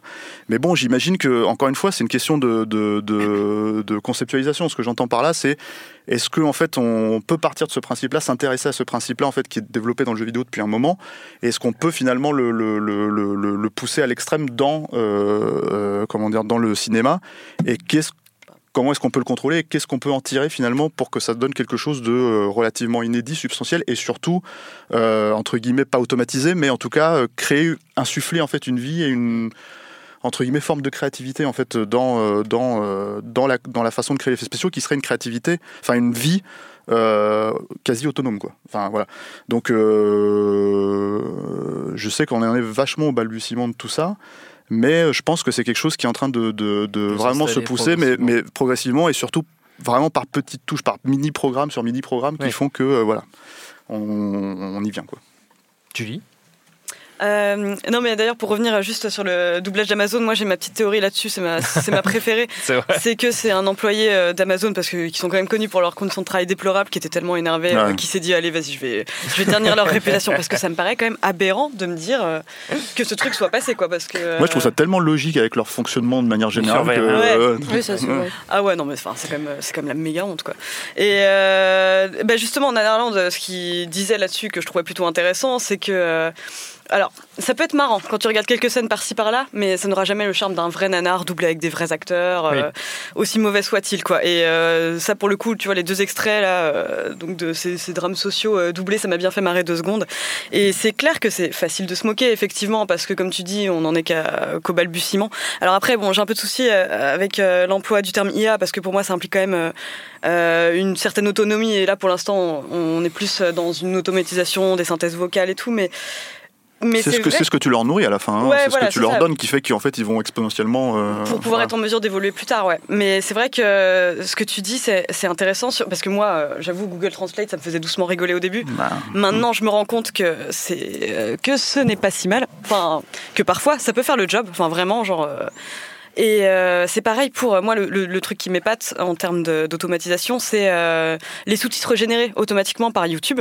Je, alors, certes, ça peut être vraiment catastrophique et très drôle, mais il y a des moments où, pour peu que tu aies un anglais avec un accent typique de la BBC, euh, ils vont réussir à faire une espèce de, de synthèse texte quasi parfaite, quoi. C'est la preuve que ça s'affine. Donc, Donc, effectivement, ouais, je pense qu'il y a des raisons effectivement de, de, de s'alarmer, je sais pas, mais en tout cas de se dire que ça a vocation à être affûté et, et que peut-être à un moment on arrêtera d'en rigoler. Là, parce qu'il faut quand même dire que le doublage Amazon, c'était foiré d'avance parce que euh, non seulement c'était, alors si je ne m'abuse, c'était donc un, un doublage, mais euh, donc c'était une traduction en anglais et euh, je crois que la voix, elle avait été configurée pour parler, euh, elle n'avait pas été configurée pour parler en français, donc du coup elle prononçait les Z, enfin Oui, ça donnait n'importe comme, quoi. euh, ouais. Comme la marionnette de Chirac dans, dans le bébé de show. Une référence actuelle. bébé de J'aime Ouais, ça, ça jouait énormément euh, au côté Je suis rythme. né mais t'étais même pas Je suis né. né dans les années 50. Enfin, Perrine Kenson. Non, parce que euh, ce que vous dites, je suis d'accord. Parce que déjà, il y a Merci. le. Merci. Non, mais sur l'idée que l'IA, ça va. surtout, Ça, sur, surtout sur Chirac. ça va oui, c'est ça qui m'a. J'ai été perturbée par le bébé de show. D'un seul coup, j'ai vu des images Je et te tout. l'ai vendu avec Chirac. Et euh, non, parce que l'IA, en tout cas, est déjà plus ou moins utilisée dans l'art et pas seulement, euh, c'est-à-dire pour, pour ses performances techniques dont vous venez de, de- de parler d'une certaine façon, ou d'automa- d'automatisation ou, ou- ou autre, mais même on, on fait de l'art avec l'IA, en fait, déjà. Euh, Il y a, il y a, euh, moi, je me souviens de cette, cette vidéo qui était incroyable. C'était un direct de deux euh, Google Home qui discutaient l'un avec l'autre, et on les regarde et ils discutent l'un avec l'autre. C'est une sorte d'art presque presque d'installation en fait. Et au début, tu te dis, ah, c'est marrant, c'est marrant, sauf qu'au bout de 4 heures que tu es encore planté dessus, tu fais, c'est quand même bizarre que je suis restée plantée à écouter deux IA en train de parler l'une avec l'autre. C'est un peu chelou. Et euh, et il y avait ce truc, j'avais été voir un, euh, un studio de, de VR et qui travaillait sur un projet de faire un, un film plus ou moins où en gros c'était, euh, enfin, une, une expérience VR du moins, où c'était une IA qu'on faisait rêver. Donc on lui montrait des images, etc. Puis d'un seul coup, on lui demandait de rêver. Et donc ce qui était extrait, c'était le rêve de l'IA. Donc euh, et donc là, ça va super loin parce que d'un Ouais. seul coup, on on lui demande même plus de penser, on lui demande de rêver. Donc là, il y a quand même un, on est à un autre degré d'humanisation de la machine qui est quand même, euh, moi, c'est je trouve que qui est, qui est à la fois complètement fascinant, mais terriblement flippant euh, derrière. Et j'aime bien l'idée que si ces technologies-là, qui pour, l'instant peuvent servir ou desservir dans le cas de la, en, en l'occurrence de cette fameuse, ce fameux doublage, qui était quand même euh, pas une grande réussite, euh, mais si euh, ça peut servir, on peut aussi créer à partir de ça. Et je trouve que c'est intéressant qu'on soit déjà dans cette idée de création à partir des IA et à quel point, à un moment donné, ceci va devenir de l'art, en fait. Et c'est vrai qu'il y a des. Je saute un peu du coq à l'âne parce que je reviens, on parlait des voix, évidemment. pourquoi pas le mélange Laurence Olivier et Steven Seagal Mais c'est vrai que même déjà, ce qui est créé à l'ordinateur. Laurence Seagal. Mais c'est vrai que le- le- le- ce qui est déjà créé, c'est des visages qui n'existent pas. Oui. Par exemple, il y a des visages qui sont qui sont créés par des IA à partir de, de, de, de- de plein de photos de plein de gens et qui créent des visages qui ont l'air euh, tout à fait... euh, ah, j'étais cachée par une bouteille. Euh, et non, et, Pas de publicité sur le plateau. je me sentais toute fine d'un seul coup. Et euh, non, mais l'idée, c'est que voilà, on crée des, des visages qui littéralement Oui, n'existent n'existe pas. pas. Et, et je trouve que c'est assez fascinant parce qu'à quel moment on pourra complètement, parce que là c'est en photographie, mais on pourra carrément les animer et que d'un seul coup, on peut-être on deviendra fan d'acteurs qui n'existent pas, qui n'ont pas d'existence C'est du c'est tout. déjà une des portes un peu ouvertes par le, par le deepfake, euh, Mm. notamment, euh, David.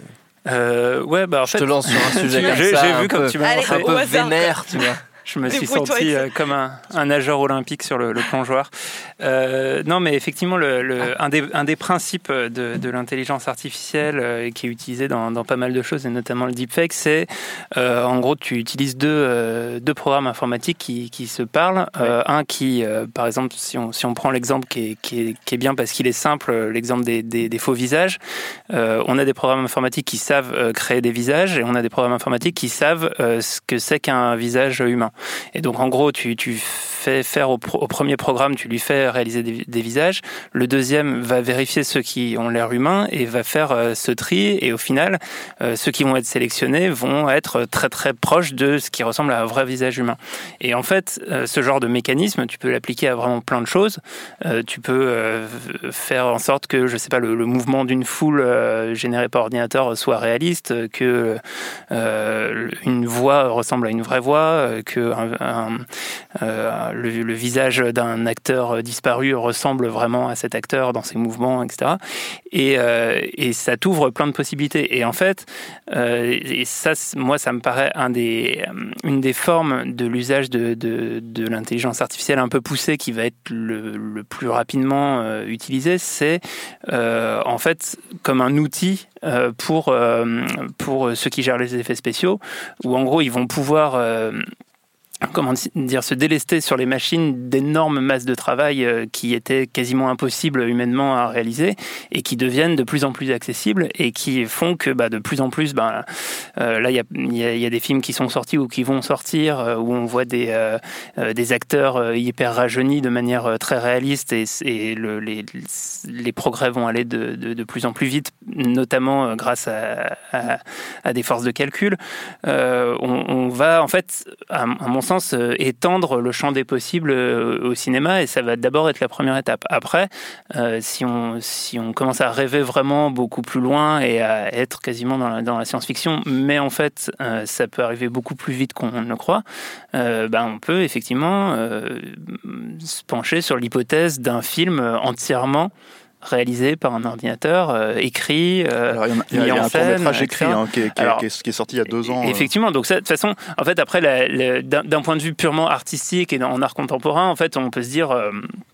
Euh, euh, bah, qu'on qu y est déjà. D'ailleurs, moi, je j'ouvre Gmail, le, le, il, il tape oui, mes mails avant moi. Mails. donc, il tape mes mails. Il, sait, il sait ce que je vais dire.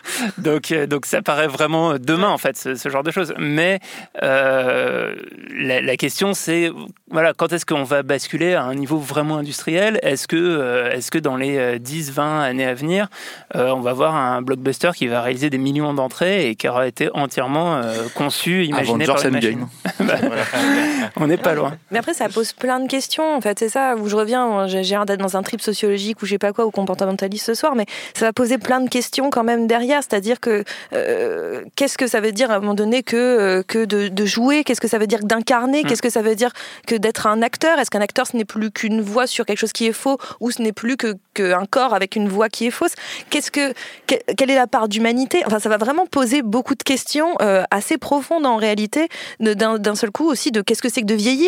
Si on d'un seul coup on peut être tout le temps rajeuni, euh, quel est la, la, le, le, sens de, de, de, de l'ordre du monde? Enfin moi je sais pas, je trouve que ça, ça pose des questions. Ah bah, enfin à un moment c'est qui vais-je, où suis-je, que deviens-je quoi? Enfin il y a un truc, ça va, ces questions là qui sont à la base des, des, des capacités technologiques, des capacités, des réflexions issues de l'homme hein, en, en soi à la base dont l'intelligence artificielle va prendre le relais, à quel moment on perd le, le, le, le, le contrôle et l'humanité de tout ça, en fait. Et je trouve que ça mène à, à des questions, des, des, des, foisonnements philosophiques qui vont être chouettes dans, dans, les, dans, dans les bouquins et dans les, dans les cours de, de philo à l'école en, en 6e B.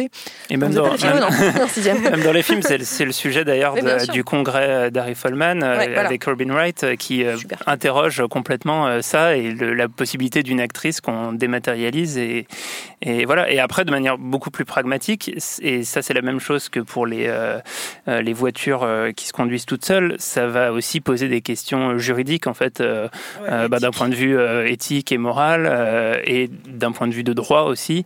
Bah, à partir de quand on peut faire jouer tel acteur mm. dans, dans, un film sans qu'il ait signé ou pas. Enfin, il y, y, a plein de, de, de, possibilités, mais aussi tout un encadrement juridique autour de ça. Quoi. Et Dieu dans tout ça.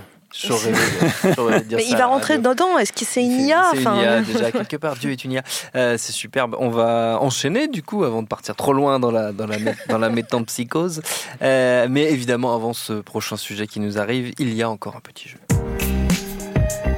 Show me what you got Essaye pas de lire les réponses sur mon ordinateur. Mais je sais que tu les mets pas attends, depuis, que- depuis le premier de nos ciné-clubs. En premier fait, je me mets à Club, côté de ne toi mets exprès pour. euh, Je ne mets toujours pas les réponses sur ma feuille. Il n'y a pas marqué. Comme d'habitude, ce sera donc pour le plus grand plaisir de David Honora un jeu musical. C'est quasiment une tradition puisqu'on va causer de Cannes dans un instant. Ce sera donc un blind test spécial croisette. On l'a déjà fait par le passé. Cinq extraits de 5 BO de films ayant décroché la Palme d'Or au cours des décennies passées. Comme je suis sympa, je les ai laissés dans l'ordre chronologique quand même. Ça donne un, peu- un petit indice et on commence dans les années 60. Allons-y.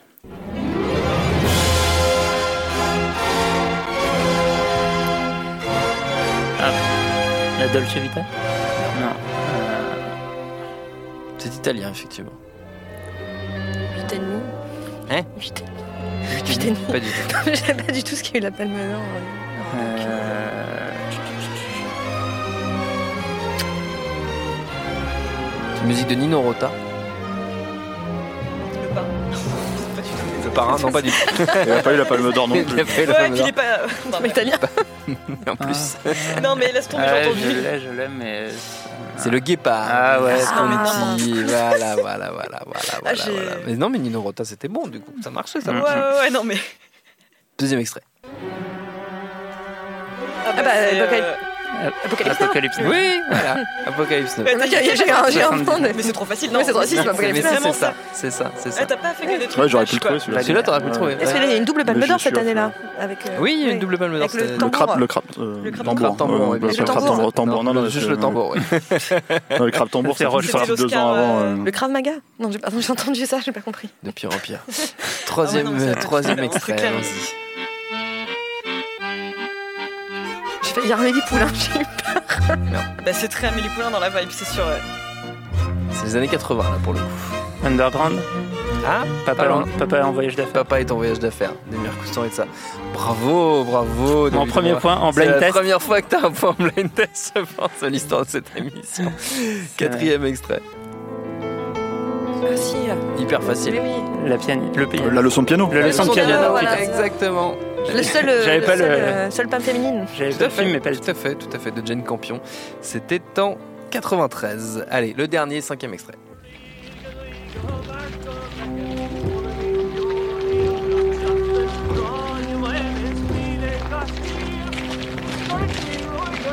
Ah, le vent se lève. Oui, Waouh Le vent se lève, effectivement, de Ken. Loach, Palme d'Or en 2006. Bon, pas mal, vous, vous êtes bien défendu, hein, à part le premier où vous m'avez fait peur un peu. Ah je me suis dit, ça va être hyper laborieux. c'est clair. Mais en fait, après, Ah, guépard, après ouais. ça a été, ça a été, c'était pas mal. Allez, prochain sujet.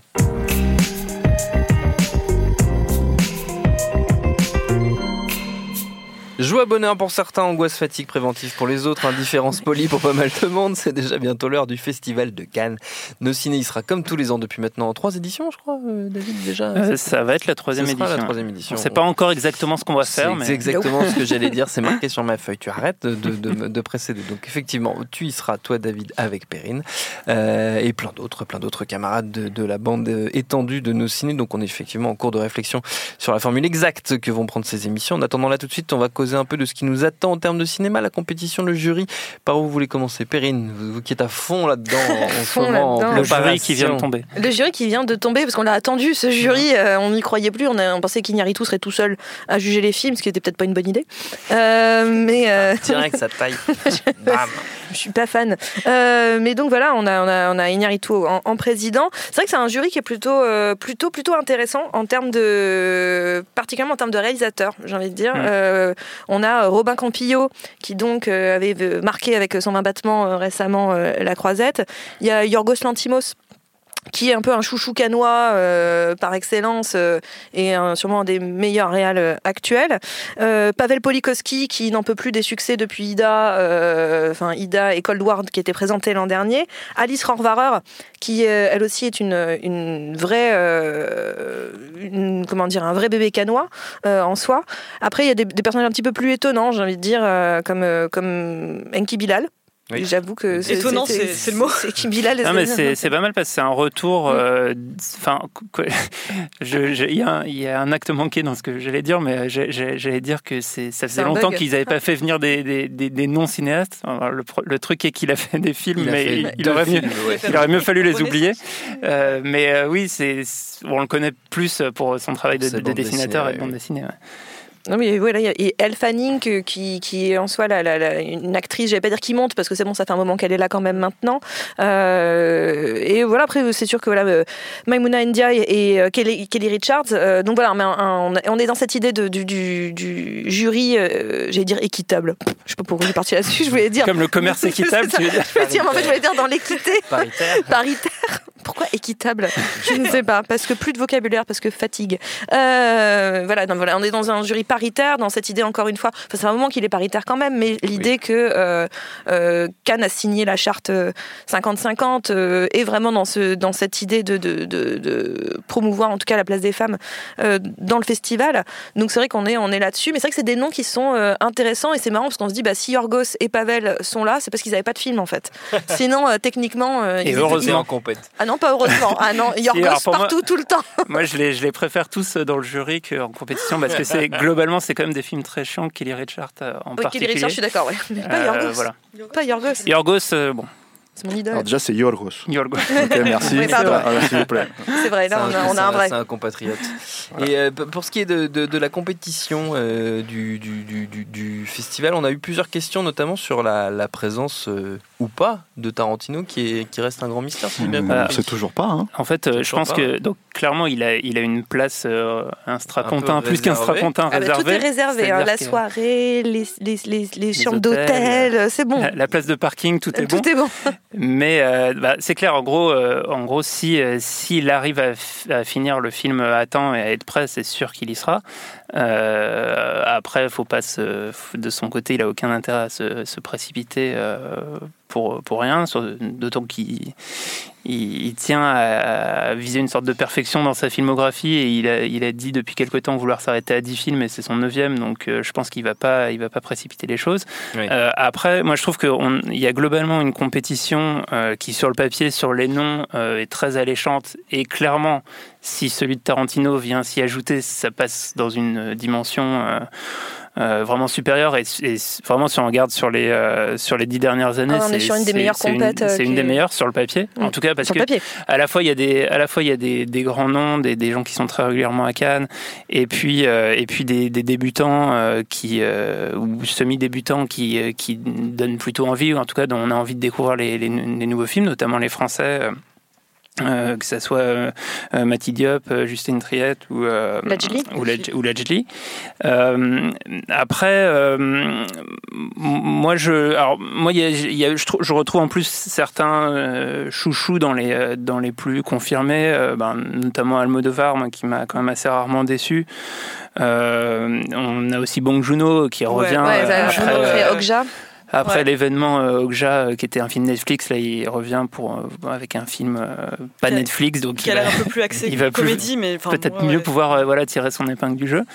Euh, donc euh, bah tout ça, tout Non, ça puis il y a, y a Ken. Loach, ça fait. Enfin, Oui. Ken Loach, c'est- un, c'est un, c'est un, comment dire. euh, C'est sa quatorzième Voilà, c'est-à-dire qu'on est habitué, mais, mais en même temps, c'est toujours un plaisir de voir Ken Loach là-bas. Euh, les frères Dardenne, je dirais pas que c'est toujours un plaisir euh, renouvelé, mais, euh, mais en soi, euh, mais c'est, c'est, ils viennent avec les meubles, donc c'est, Hmm. pas étonnant.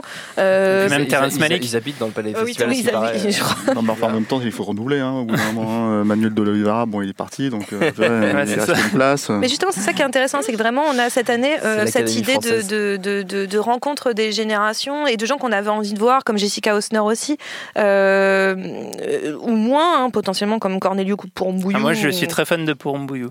Ouais, Tu vois, il y a- parce que tu y a- l'as jamais en interview. ah, tu, ah, tu pas en vrai Non, il a l'air sympa ce mec. Mais non, mais voilà, il y a des. Enfin, le- en tout cas, cette année, c'est vrai qu'elle est, euh, elle est un peu palpitante. Elle donne un peu envie. euh, on est content. On est content d'y aller euh, pour voir ça. J'ai l'impression que essaies de t'auto-mentionner. Non, non, pas du tout. Non, non, vraiment, pour le coup, sincèrement, c'est cette compétition. euh, J'avais un peu peur. Et puis, il y a eu la conférence de presse, euh, ce, ce grand moment. Et, euh, et euh, je crois que la- à la fin de la conférence de presse, beaucoup de gens ont fait. Ah, enfin, c'est bien. Non, mais pas enfin, c'est bien, c'est pas que c'était nul, euh, nul de chez nul, mais il y avait un coup à jouer cette année, c'était important en fait. Parce que Cannes, depuis quelques années, euh, a toujours eu des, des, des noms intéressants, etc., mais se faisait taper en fait finalement euh, par Venise et Toronto qui eux sont sur la trajectoire des Oscars en fait Mhm, oui.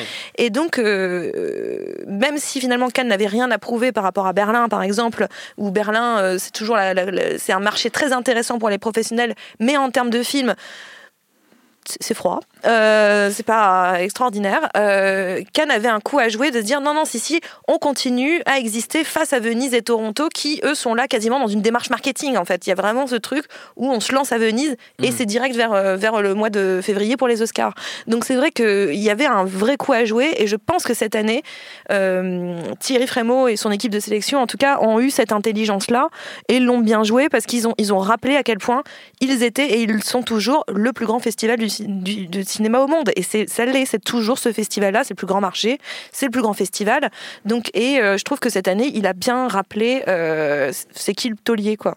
Ouais, parce que même sur les, même sur les noms qu'on n'a pas encore cités, euh, c'est quand même assez solide. Il y a euh, le Brésilien Kleber Mendoza Filho, c'est son troisième film et ses deux premiers, enfin moi je trouve étaient, étaient extraordinaires. Super. Puis à Cannes, ils ont fait à chaque fois, beaucoup de bruit. Voilà, il y a, on n'a pas cité non plus Xavier Dolan, bon, qui, qui moi, à mon sens, vient un peu de se planter la gueule, mais, euh, mais, mais, euh, pas mais entendu voilà, euh, arrive avec un nouveau retour. film.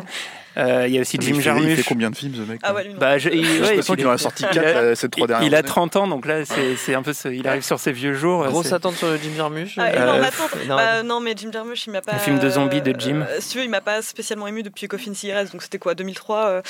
C'est juste que le. euh, Enfin, là, on va parler de Jim Jarmusch euh, de, de The Dead Don't Die, mais c'est que c'est un tel euh, pot pourri, en fait, d'acteurs, un mélange de célébrités favorites d'internet, de vieux musiciens et tout, que forcément, je m'en méfie, mais ça se trouve, je ne demande qu'à être trompé, quoi.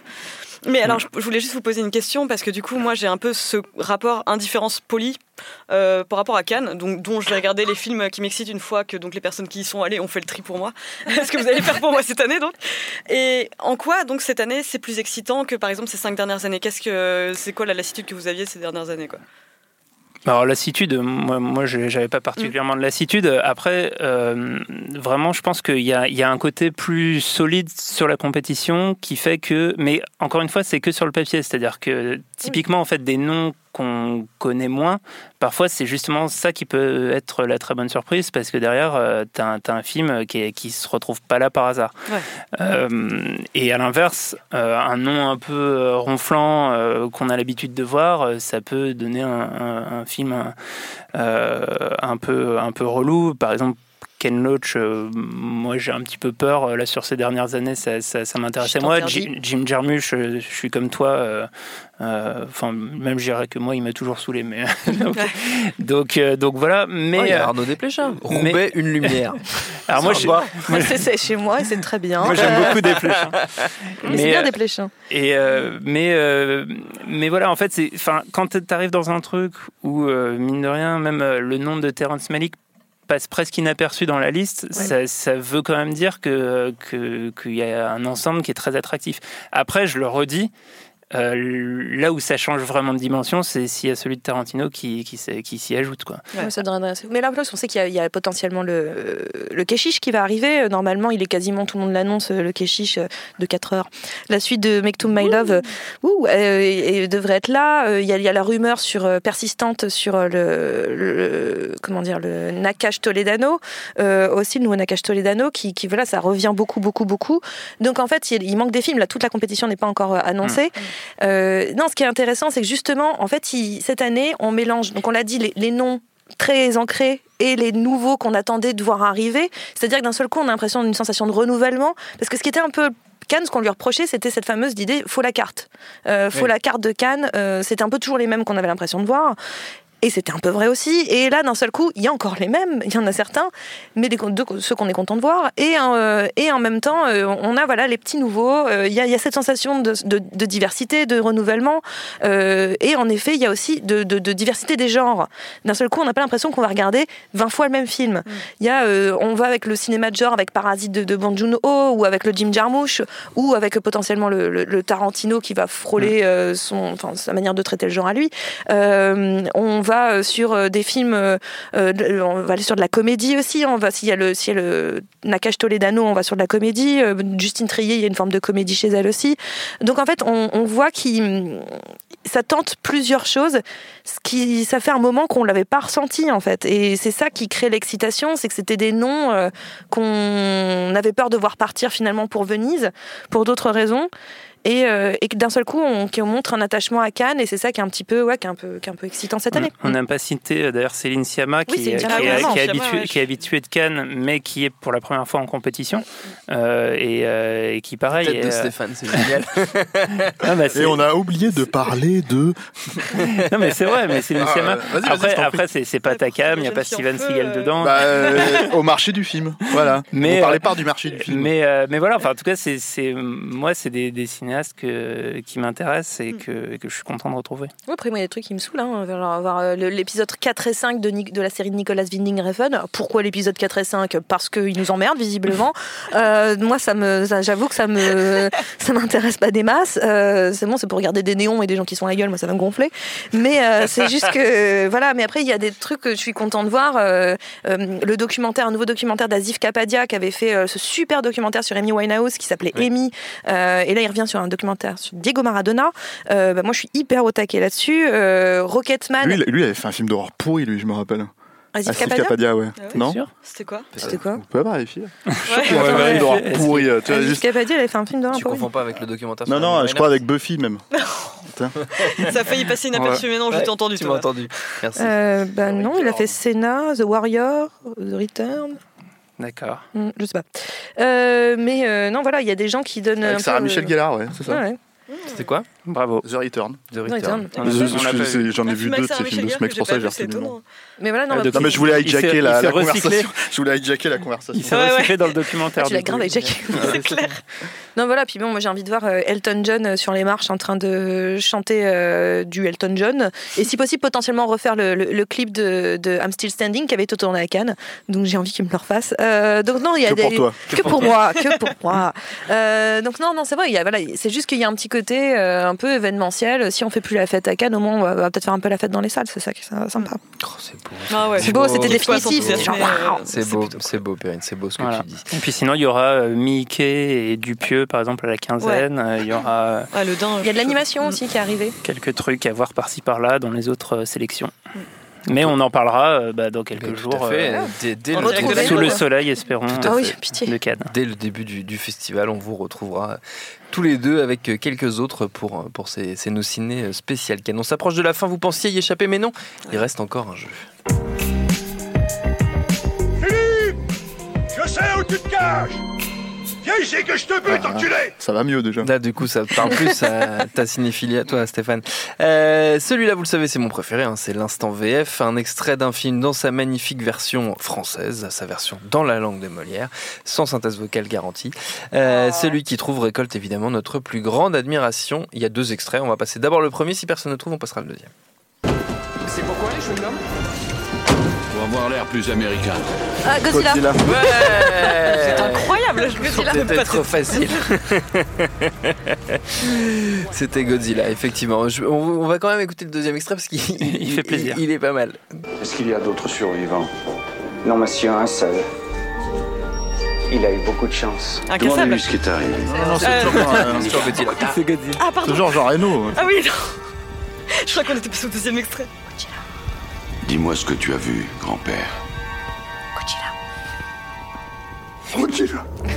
Mais c'est- euh, Jean Reno qui se double Jean Reno s'auto-double, ouais, Ouais. parce qu'il y a des moments où il parle français euh, quand même euh, dans, dans le. Dans le Tu vois, si tu veux vraiment faire un truc, tu prends le doublage de Blowout par exemple, Ouais. où Travolta est doublé par Depardieu, et là tu nous blouses tous, tu vois. Ouais, c'est vrai. Tu vois, Exact, là, voilà, bon, il faut que tu prennes des trucs comme ça, ou Henri V, tu vois, Henri V, Depardieu, il double aussi euh, Kenneth Branagh. Mais alors, du coup, que des films où c'est Depardieu qui double? Mais par exemple, tu vois, du coup, on va tous croire que c'est un Depardieu, tu vois. Et, en, fait, non, tu vois. Ouais. Voilà. Là, tu pousses Voilà. les gens un peu. Si tu veux vraiment faire un truc. Si tu veux vraiment faire un truc. Non, parce que Godzilla qui dit Jean Reno, qui double Jean Reno, c'est facile quand même. Regarde, on a trouvé tous les deux là, déjà. Non, moi c'était les chewing-gums américains. J'ai j'ai Voilà. tellement vu ce film que. Je savais, ouais. je savais que Perrine allait, allait, allait trouver quand même. Ouais. Bravo, bravo, bravo, bravo. Allez, on passe à la suite. Internet Internet à chaque fois, elle rigole, j'adore, j'adore, à chaque fois, elle rit. Euh, on déballe les questions de nos amis internautes qui nous écoutent et nous regardent en direct. On a eu quelques, quelques salves de questions. On demande à Stéphane directement si tu as des attentes pour Godzilla 2. Je suis quand même obligé de te poser la Sans question, transition. vu qu'on parlait de Godzilla à l'instant. Donc c'est sans Roland Emmerich hein, pour le coup, mais hum, Godzilla 2. Ouais, mais c'est surtout c'est censé être la suite du, euh, du Godzilla de Gareth. Oui. Edwards, que j'aime Ah pas du tout. Oui. Alors euh, voilà. Voilà, il y a trois fois plus de monstres, donc peut-être que et puis des vrais monstres, hein, pas des trucs euh, créés par eux-mêmes. hein. Donc ouais, faut voir. Je sais pas, j'irai le voir. Mais honnêtement, voilà. Par contre, pour ceux qui l'ont pas vu, faut vraiment voir Shin Godzilla, qui est vraiment vraiment magnifique. C'est c'est bah, le dernier Godzilla d'Ato qui est sorti en 2016. Mhm. Euh, je pense qu'il y a un Blu-ray euh, anglais ou un truc comme ça, quoi. Il me semble qu'on avait fait un extra ball sur. euh, Mais c'est possible, Daniel, euh, peut-être on avait parlé Avec Daniel ou avec Julien, je ne me rappelle plus. Et euh, c'est vraiment excellent. Très bien. Quelqu'un d'autre a des attentes sur Godzilla 2 Non? Ça a l'air joli. Ça a l'air joli? Non, mais les créatures on- sont, pour le coup, euh, la, la- la bande-annonce l'a montré quand même. Il y a, il y a un vrai, une vraie recherche de design sur, euh, sur les créatures. Donc, euh, pour ça, ça donne un petit peu envie. Après, j'ai un peu peur qu'au niveau du scénar, euh, bah, les créatures, elles sont jolies. Mm. Voilà. D'accord, que ce soit pas suffisant. Une question pour David. Est-ce que, et on nous parle de la bande-annonce du nouveau De Palma qui est sorti. Ah oui, Et on Bah, demande je l'ai- ton avis. Je l'ai vu, ça fait un petit peu peur quand même. Ouais. Euh, alors après, De les quoi, bandes annonces. C'est c'est quoi ce film? Moi j'ai complètement. euh, Domino. C'est Ah, c'est c'est Domino. Domino, donc D'accord. c'est euh, justement euh, euh, avec euh, le mec. euh, J'ai oublié son nom. sais, le mec, Nicolas, là. euh, Nicolas, Nicolas euh, Coster-Waldau. Voilà. Ah, Euh, Jamie, Jamie, Jamie Lannister. Et, euh, et en fait, alors ça, ça a vraiment une bonne grosse gueule de DTV euh, et notamment il y a une, il y a- en fait, comme le truc c'est que c'est vendu comme ça, donc le, tu peux te dire que la bande annonce, voilà, détourne peut-être ce qui est vraiment le film, mais il y a notamment une, une séquence, une sorte de séquence de poursuite sur un toit avec une chute où, où la séquence est un petit peu gardée dans, avec un découpage euh, sans doute différent, mais euh, T'imagines que la séquence est un peu comme ça et c'est vraiment vraiment craignos. Donc euh, voilà, moi ça reste De Palma et, et moi contrairement à Stéphane, même euh, derniers films je les aime beaucoup, y compris euh, y compris Passion. Euh, donc euh, donc euh, j'irai voir ça. euh, Enfin j'irai voir ça. Déjà je sais pas quand est-ce que le film Oui, va sortir, quand est-ce qu'on pourra le voir. pourras le voir, ouais. Voilà. Moi, je crois que euh, déjà aux États-Unis, il sort en, Ouais, en fait, c'est une fin sorte mai, de, je crois, un truc ouais, comme ça, puis c'est hein. une sorte de sortie un VOD petit peu bizarre. euh, VOD, ouais. C'est un and date. Ouais, c'est un date. Mais un day and date, euh, a priori assez restreint, donc euh, c'est- on est vraiment sur un modèle un peu DTV. Et en Ce plus, qui veut dire que les parents de Perrine pourront le voir en streaming. euh, Maintenant qu'ils sont devenus des gros hackers, pas de problème. hein. Grosse soirée en et puis, euh, et puis lui euh, a parlé d'une d'une expérience euh, compliquée avec euh, sur le sur la post prod du film. Avec, euh, Ah oui. Donc euh, pff, c'est ça a l'air euh, ça a l'air compliqué et malgré tout il est déjà il euh, apparemment un- une sorte de, de projet en tête euh, plus ou moins inspiré de l'affaire Weinstein sur un nouveau film. Donc euh, on verra ça. à mon, Je sais avis, pas plus, va à mon avis, plus ou moins inspiré de sa carrière, je pense aussi, parce que, à mon avis, il a dû en voir passer des sales Ouais, prédateurs. ouais, euh, il est... donc, euh, donc voilà. Mais, euh, mais oui, euh, je... ça fait peur. La bande-annonce, ça- ça- c'est pas très engageant, mais, euh, mais j'ai quand même hâte de voir ça. On nous demande s'il y a des nouvelles d'un nouveau Mad Max euh, par Miller. On en parlait tout à l'heure de, de, de George Miller. Bah non, il est en procès. euh, Enfin, je crois qu'il est toujours en procès avec Warner hein, sur euh, des droits euh, qui sont liés à Mad Max Fury Road. Mhm. Et euh, donc, pour l'instant, ça freine beaucoup euh, les prochains films. Maintenant, moi, je t'avoue que on a atteint une telle perfection avec Mad Max Fury Road que je suis pas sûr en fait Oui. que, que même si je, évidemment, j'irai, je serai le premier dans la salle au moment où ça sortira. Je suis pas sûr qu'il puisse réitérer ça. Enfin, Oui. bon, après, je, non. On verra. S'il y en a un qui peut le faire, c'est lui, mais voilà. Oui. Ouais. Très bien. Euh, Ou Fabien Antoniente. ou Fabien. C'est l'un ou l'autre. C'est l'un. Asif euh. Capadia. Ou Asif Kapadia, euh, effectivement, possible. Il arrête de faire des documentaires. Euh, question à l'équipe, vos grosses attentes sur les sorties ciné pour cet été? Tiens, toi qu'on y est déjà l'été, déjà l'été, le printemps est à peine entamé. Bah, le Tarantino hein, qui sort en Ah août oui. euh, quand Voilà. Voilà, Pourquoi pas c'est Ouais. déjà pas Ouais. mal. Ouais, J'avoue que le niveau de mongoli- mongolitude de la, bande, de la dernière bande-annonce de Hobbs and Shaw donné Ah si, bah, ah quand si, moi je suis trop attaqué là-dessus. Ah ouais, ouais, donné ah, envie de voir le film. Ouais. Ah ouais, non, les deux. À mon avis, ça va être pourri, mais Non, en fait, j'ai envie que ce soit bien. C'est quoi ça Ah, le, le- le spin-off de Fast and Furious, que je, Ah je- oui, je ok. n'aime aucun Fast and Furious, hein, c'est que de la merde pour moi. Et, mais là, en fait, c'est quand même The Rock qui fait un buddy movie avec euh, Jason Statham. Jason Statham. Ah ouais Ah oui, bah le- oui, bon bah oui, non, mais ça c'est le avec, avec maintenant. euh, où ils se battent contre euh, comment il s'appelle du cool, euh, ils, se battent, ils se battent contre euh, merde euh, Luther là. Euh, Dave De Batista Mais non, Luther, la série Luther. Ah, les mecs. Ah, euh, Idris Idris Elba. Idris Elba, merci. Euh, Ah, qui, qui est, chose, euh, hein. qui est bionique, qui, est- qui, qui a quand même des bras bioniques et tout ça. Et, et en fait, il, je sais pas, apparemment, il descend d'un immeuble en rappel, euh, et il saute d'un hélico pour. Non, non, ça a ça. Franchement, ça a, ça a l'air d'avoir. un- Il, il, il check avec des Maoris, tu vois. Enfin, non, ça, a l'air. euh, ça- Il n'y a pas d'animaux. Ça t'intéresse quand même Ils en Oui. trouveront peut-être un. Tu sais, moi, je, je, je suis pas l'homme un d'un seul film. hein. Non, Mais en même temps, est-ce que, est-ce, que, est-ce que Jason Statham, c'est pas un petit animal en soi Enfin, tu vois, il y a un petit. Ouais, c'est lui, c'est vrai que on l'a pas croisé, euh, on l'a pas croisé avec Laurence Olivier encore, mais, euh, mais Ça euh, peut- ouais. Ça peut arriver. Si cet été, si moi j'ai le film de Danny Boyle, Yesterday, écrit par Richard Maylove Curtis, euh, que j'aime très très fort. Un garçon Sur, qui se euh, réveille et qui, qui est le seul à se C'est le rappeler remake de des Jean-Philippe. Hein C'est Voilà. le remake de Jean-Philippe, plus Non, c'est ouais. pas le remake de Jean-Philippe. Hein, et, donc, franchement, euh, hein. Pas du tout. C'est un peu la même idée. hein. Rien à voir, c'est complètement différent. Parce que là, c'est qu'il va, il va aider Jean-Philippe à devenir euh, machin. L'autre ne veut pas aider les Beatles à devenir les Beatles. Il prend leur place. Il prend la place des Beatles. les chansons des Beatles. Donc, euh, et non, et ça va être grandiose comme euh, tout ce qui est écrit par Richard Curtis. Très bien, très bien, très bien. Il y aura Euh, sûrement une bonne BO. Oui, a priori. La musique a l'air pas mal. À peu près, à peu près correcte. Ne pas Euh, intervenir. Non, non, non, ne dites rien, ne dites rien. Ah, t'aimes pas les Beatles, tu détestes? Non, Bah, ils je- aiment pas Richard, Richard Curtis. Curtis, moi, surtout. Ah, pardon. Ah, ok. D'accord, Richard Curtis. C'est quand même pas pareil comme forme d'engagement. Non, les Beatles, ça va. C'est pas mal. C'est pas comme Ça, on a un peu exagéré, mais c'est pas mal. Mozart, ça va. Euh, Est-ce que Robocap... Robo quoi? Robopocalypse. Robopocalypse va bien être réalisé par Michael Bay, point d'interrogation. Bah, c'est- un de ses projets, mais après, euh, c'est une. Ouais, je sais pas, parce que globalement. euh, Enfin, il J'ai- a repris. il a Michael repris- Bay, après c'est toi qui y bosses. Non, non, mais hein. il a, il a, il l'a Pardon. repris. euh, c'est un, un projet de Spielberg. Hein. Ouais, je sais. Euh, et euh, il l'a repris récemment, enfin récemment, ça fait quand même deux ans maintenant, je pense que les mecs en parlent. Et, euh, et, euh, et il a son film Netflix quand même avant, que j'attends beaucoup aussi. Mais euh, voilà, j'aimerais bien le voir en salle surtout. Et, euh, et, euh, et voilà, mais sinon, euh, ouais, bah faut voir, je sais pas. Je pense que c'est c'est quand même. tu sais, Tout ça, ça tourne très vite hein, au bout d'un moment. Donc, Oui. euh, vu que ça fait quand même deux ans qu'il est sur l'affaire, je- c'est pas gagné quoi. C'est pas gagné encore. Ouais. Bon, très bien. On nous demande si on sera à l'avant-première d'Iron Sky 2. Alors, je ne sais pas.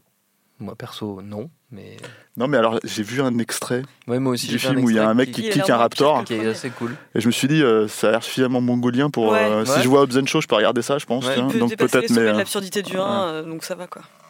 Parce Mais le- non, mais le premier, j'en m'en fous, était non, non, mais c'est de la merde. Il était pas bien, mais justement, Ouais. ça va être dur de faire pire. Donc, euh, Oui, bon, ça après. Et il tape un raptor. Ouais, il y a un combat avec un Non, raptor. Ça, c'est non. Oui, mais le raptor Ah, ça, c'est répond. dé- Ça, Ah, c'est non. non, mais À la fin, le Raptor C'est un gagne. combat de boxe avec un raptor. Perrine, le Raptor va gagner. Ça va alors. On a oublié Playmobil le film quand même dans nos attentes. C'est vrai, Playmobil le film. Tu l'as vu, Playmobil J'ai le vu T'as film pas signé un Ah, truc, toi Et alors? Non, j'ai pas signé. Ah, bon, bah alors. Ah, Je sais réfléchis. plus. je ne sais plus. Voilà. Donc, tu Je l'ai vu, c'est tout ce que j'ai à vous dire. D'accord, ok. tu Et il y a, alors je c'est sais pas si certains l'attendent ici, il y a le Roi Lion aussi qui sort. Ah oui, en live, Ah ouais. live action. Euh, ouais. Enfin, live action. Je l'ai déjà vu aussi en 92. Ouais, voilà, c'est ça. Mais ouais, c'est exactement la Alors c'était en chose. 94. Oui, bon, ça va. et, euh, et, euh, Après, d'un point de vue Mais t'as technologique. pété ma blague. et en, quatre- en 93, c'était à la. Euh, mais tout à fait. Et euh, donc voilà. Et, euh, Même avec les Disney, t'es chiant. Mais on n'est pas soutenu dans cette équipe, putain. En a rien à foutre. Soyons précis. rien à foutre. Tiens, j'étais sûr qu'on allait nous parler de Jean-Pierre Mariel. On nous pose des questions sur Jean-Pierre Mariel. Ah, Jean-Pierre. Sur, sur- Jean-Pierre qui Vas-y, dis-nous, madame, qu'est-ce qu'il y a. Voilà, J'étais sûr qu'il aussi qu'il allait avoir une imitation. Euh, on nous demande notre film préféré avec Jean-Pierre Mariel, tiens, tout simplement. Calmos. Bah, c'est Bah, Calmos, évidemment. Les galettes de Pont-Aven. Ou les galettes de Pont-Aven C'est le côté, les petites pommes, la mousse, tout ça C'est ça. C'est- Non, c'est parce que j'aime bien les galettes de bah, sinon, il y a Pont-Aven. comme la lune aussi, mais si on va Comme la lune, comme la est lune, est Non, mais après, c'est vrai T'as qu'on bien fait de le prendre en violet. Hein, oui, c'est. c'est- Ça éclabousse. Ça- ça éclabousse, Ça mitraille sec. Mais euh, bah, alors, il y a- on- les gens ont beaucoup cité ces films-là hein, quand, Oui, quand bien sûr, il est quand mort. il est décédé, ouais, ouais. Mais euh, et effectivement, il est enfin, juste euh, impérial hein, là-dedans, euh, dans le rôle du beauf euh, français euh, moyen euh, de l'époque, quoi. Qui porte rien de Marcel. Mais euh, c'était aussi quand même un putain de grand acteur à la base. Et, euh, et, euh, il a fait pas mal de films. Bon, il y a le- évidemment le Corneau pour lequel il a eu le César, euh, euh, tous les matins du monde. Mais euh, moi, je sais qu'il y a un polar en fait euh, dans les années 80 qui était vraiment euh, chouette et qui a switché un peu aussi dans sa carrière, quoi. Euh, qui était Les mois d'avril sont meurtriers en fait, où il Ouais. était, euh, il était, euh, c'était un vrai petit film noir. C'est, c'est, c'est vraiment à la française aussi, quoi, mais, mais très très euh, très très fort. Et euh, Visiblement, ça a été vrai pour lui. Certes. Les mois d'avril sont meurtriers. Wow, bam, bam. Voilà, c'est tout. Perrine C'était pour Punchline c'est tout pour moi. Encore frappé. Bon bah voilà, elle a hijacké la conversation. Attends, euh, ça Chacun- va, Un point- 94. Un point partout, hein, pour le coup. Mais euh, donc ouais, donc c'était vraiment un, un- moi je trouve euh, même euh, des gens. J'adore euh, Rochefort et Noiret aussi hein, qu'on a cité euh, tout à l'heure, que tu as cité tout à l'heure. Mais, mais c'était vraiment moi des trois, des trois, c'était un mon préféré, c'est et surtout un des pour moi meilleurs acteurs français. Euh, avec euh, GG et puis Louis Tunès quoi en gros quoi. Très bien, très bien, très bien. Dont attends, dont dont euh, David on aura fait déjà deux calmos, un sur GG, un sur euh, Des rigolos. Des rigolos pardon. ouais. Mm. Et euh, mais c'est Calmos qui a, qui a Oui, donc ça. tu penses que c'est notre Donc il faut faire Marielle maintenant. Ah non, j'ai cru que tu, dis, tu, tu sous-entendais qu'on les, qu'on les tuait. Bah non, ils, ils Non, sont non, des- bah non, il y en a un qui est mort, un pas mort. Non, Avant pas- que tu naisses. c'était pas du tout- Il est mort avant que tu naisses. C'était pas du tout ce que tu voulais dire. C'était pas l'intention. Non, mais oui, bah, Calmos, euh, ouais. Calmos notamment. Et puis. Euh, et puis, c'est bah, comme ce que disait Stéphane, c'est- c'est-à-dire que c'est euh, un sens du, du timing, c'est une incarnation, euh, c'est un truc. Euh, voilà, enfin c'est et, et en fait même jusqu'à jusqu'à assez tard, moi je trouve que même euh, même dans, dans les acteurs de Blier, euh, il- enfin le, le film a, a certains certains problèmes, mais euh, mais mais lui est impérial dedans. euh, euh, et puis euh, je, je pense que sur la sur la fin de sa vie, il était euh, assez frustré de de plus trop pouvoir jouer et de pas être euh, au top de sa forme. Euh, Bah, apparemment il avait Alzheimer. hein. Oui, oui, oui, et était- ouais, il ça, était- et donc il était euh, diminué, ouais. et euh, mais euh, mais voilà après c'est euh, quelque part c'est des c'est bah, comme Rochefort ils ont ils ont une belle et grande vie quoi c'est c'est des, des gens qui disparaissent assez tard et qui ont eu une des très grandes carrières euh, bah, qui euh, euh, mais qui sont, euh, enfin lui c'était un peu le dernier. euh, il reste plus que Belmondo de de, de, de cette bande du conservatoire. Ouais. euh, et malheureusement Belmondo il est pas dans un état euh, extraordinaire. Quoi. Ouais, mais lui, il vaut mieux, vaut, Bah oui, vaut on mieux verra. pas le voir Ouais, tourner. voilà. euh, ouais, c'est limite criminel de lui ouais, faire ouais. tourner un film euh, aujourd'hui. Bah, il avait fait le Francis Huster. là. Voilà, c'est ce que je vous entends. Ouais, ouais, le- ouais. En parlant de choses criminelles, on nous demande si on a vu la bande-annonce de Sonic, ce qui est mon cas. euh, Ouais, personnel. je l'ai regardé aussi. Voilà, c'est c'est une expérience. Bah alors c'est entre euh, Su- Super Mario Bros de Ouais, l'époque le- le film, et, ouais, oui. ouais, et Rocky et Bullwinkle là, le truc avec euh, Ah oui, euh, De Niro. longtemps que j'ai entendu euh, ouais, bah, ouais, En fait- en je c'est trouve- pour ça, je sais pas pourquoi ces images sont frappées comme ça d'un seul coup, le PTSD est revenu, tu vois. J'étais genre, ah putain, c'est En fait, vrai, je, regardais la bande-annonce et je, et je me disais, en fait, c'est, ils sont hyper fait chier, c'est, super bien fait pour faire un sketch sur une idée complètement débile. Parce qu'en fait, enfin, le, le concept, se dire, ah bah allez, on va adapter Sonic en film, mais c'est surtout la manière dont ils le font, c'est- ça paraît complètement débile, quoi. Tu te dis, euh, enfin, tu, tu glisses le truc au SNL et, Et à la en- fin, a- tu rigoles en disant, ah, ah, Et à la bien fin, sûr, a on va jamais le sorti faire. le 12 et t'as fait la merde. Voilà, ça c'est sort ça, vraiment c'est ça. ouais. Et, euh, et alors après, t'as, t'as- t'as Jim Carrey qui a l'air en roue Oui. libre. Enfin, t'as l'impression qu'il, est là-dedans, mais euh, très belle postiche. Ah, c'était ça. mais sans, sans vouloir. c'est Jim euh, Carrey. Enfin, c'est, il y a, quelque chose de, très dérangeant. Surtout que la dernière fois qu'on Ouais, avait et vu Carrey- quoi. C'était, on dirait De Niro dans, dans Rocky. C'est, pour Ouais. moi, c'est le même type de performance où tu fais oula, qu'est-ce il qu'il va, il va pas bien le Ouais. pépère, quoi. Il, y a, un- il y a un problème. C'est forme pour lui. Non, je comprenais pourquoi tout le monde parlait de Jim Carrey aujourd'hui. Je ne Ouais, comprenais pas du ça. tout et maintenant je, ça, fait sens. Ça D'accord. Tu, fais- tu, Mm. tu- tu connectes les points. Euh, Puisqu'on parle de bande-annonce, il y a eu aussi une bande-annonce de Star Wars qui est parue euh, il y a peu.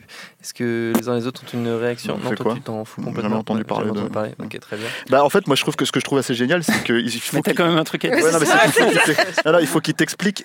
C'est-à-dire, ils te font la bande-annonce et il faut, il faut vraiment qu'ils te réexpliquent au moment où ils te la montrent.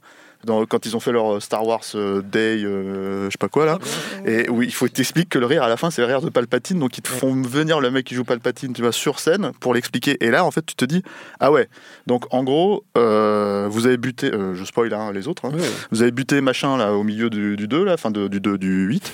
euh, Quand et- tu dis vous avez, vous avez buté machin, c'est pas un gros spoil? Ouais, non mais euh. Snoke, là, Snoke, ouais mais moi tu sais, c'est pareil alors, si, si j'ai pas d'investissement dans l'MCU j'ai encore moins d'investissement dans les nouveaux Star Wars. Et vous avez buté Snoke au milieu mais en fait c'est comment on va, se démerder? Bon euh, pff, on va faire venir Palpatine tu vois. Et là tu te dis ah ouais d'accord donc c'est euh, vraiment euh, niveau euh, ras des pâquerettes euh, dans la nostalgie.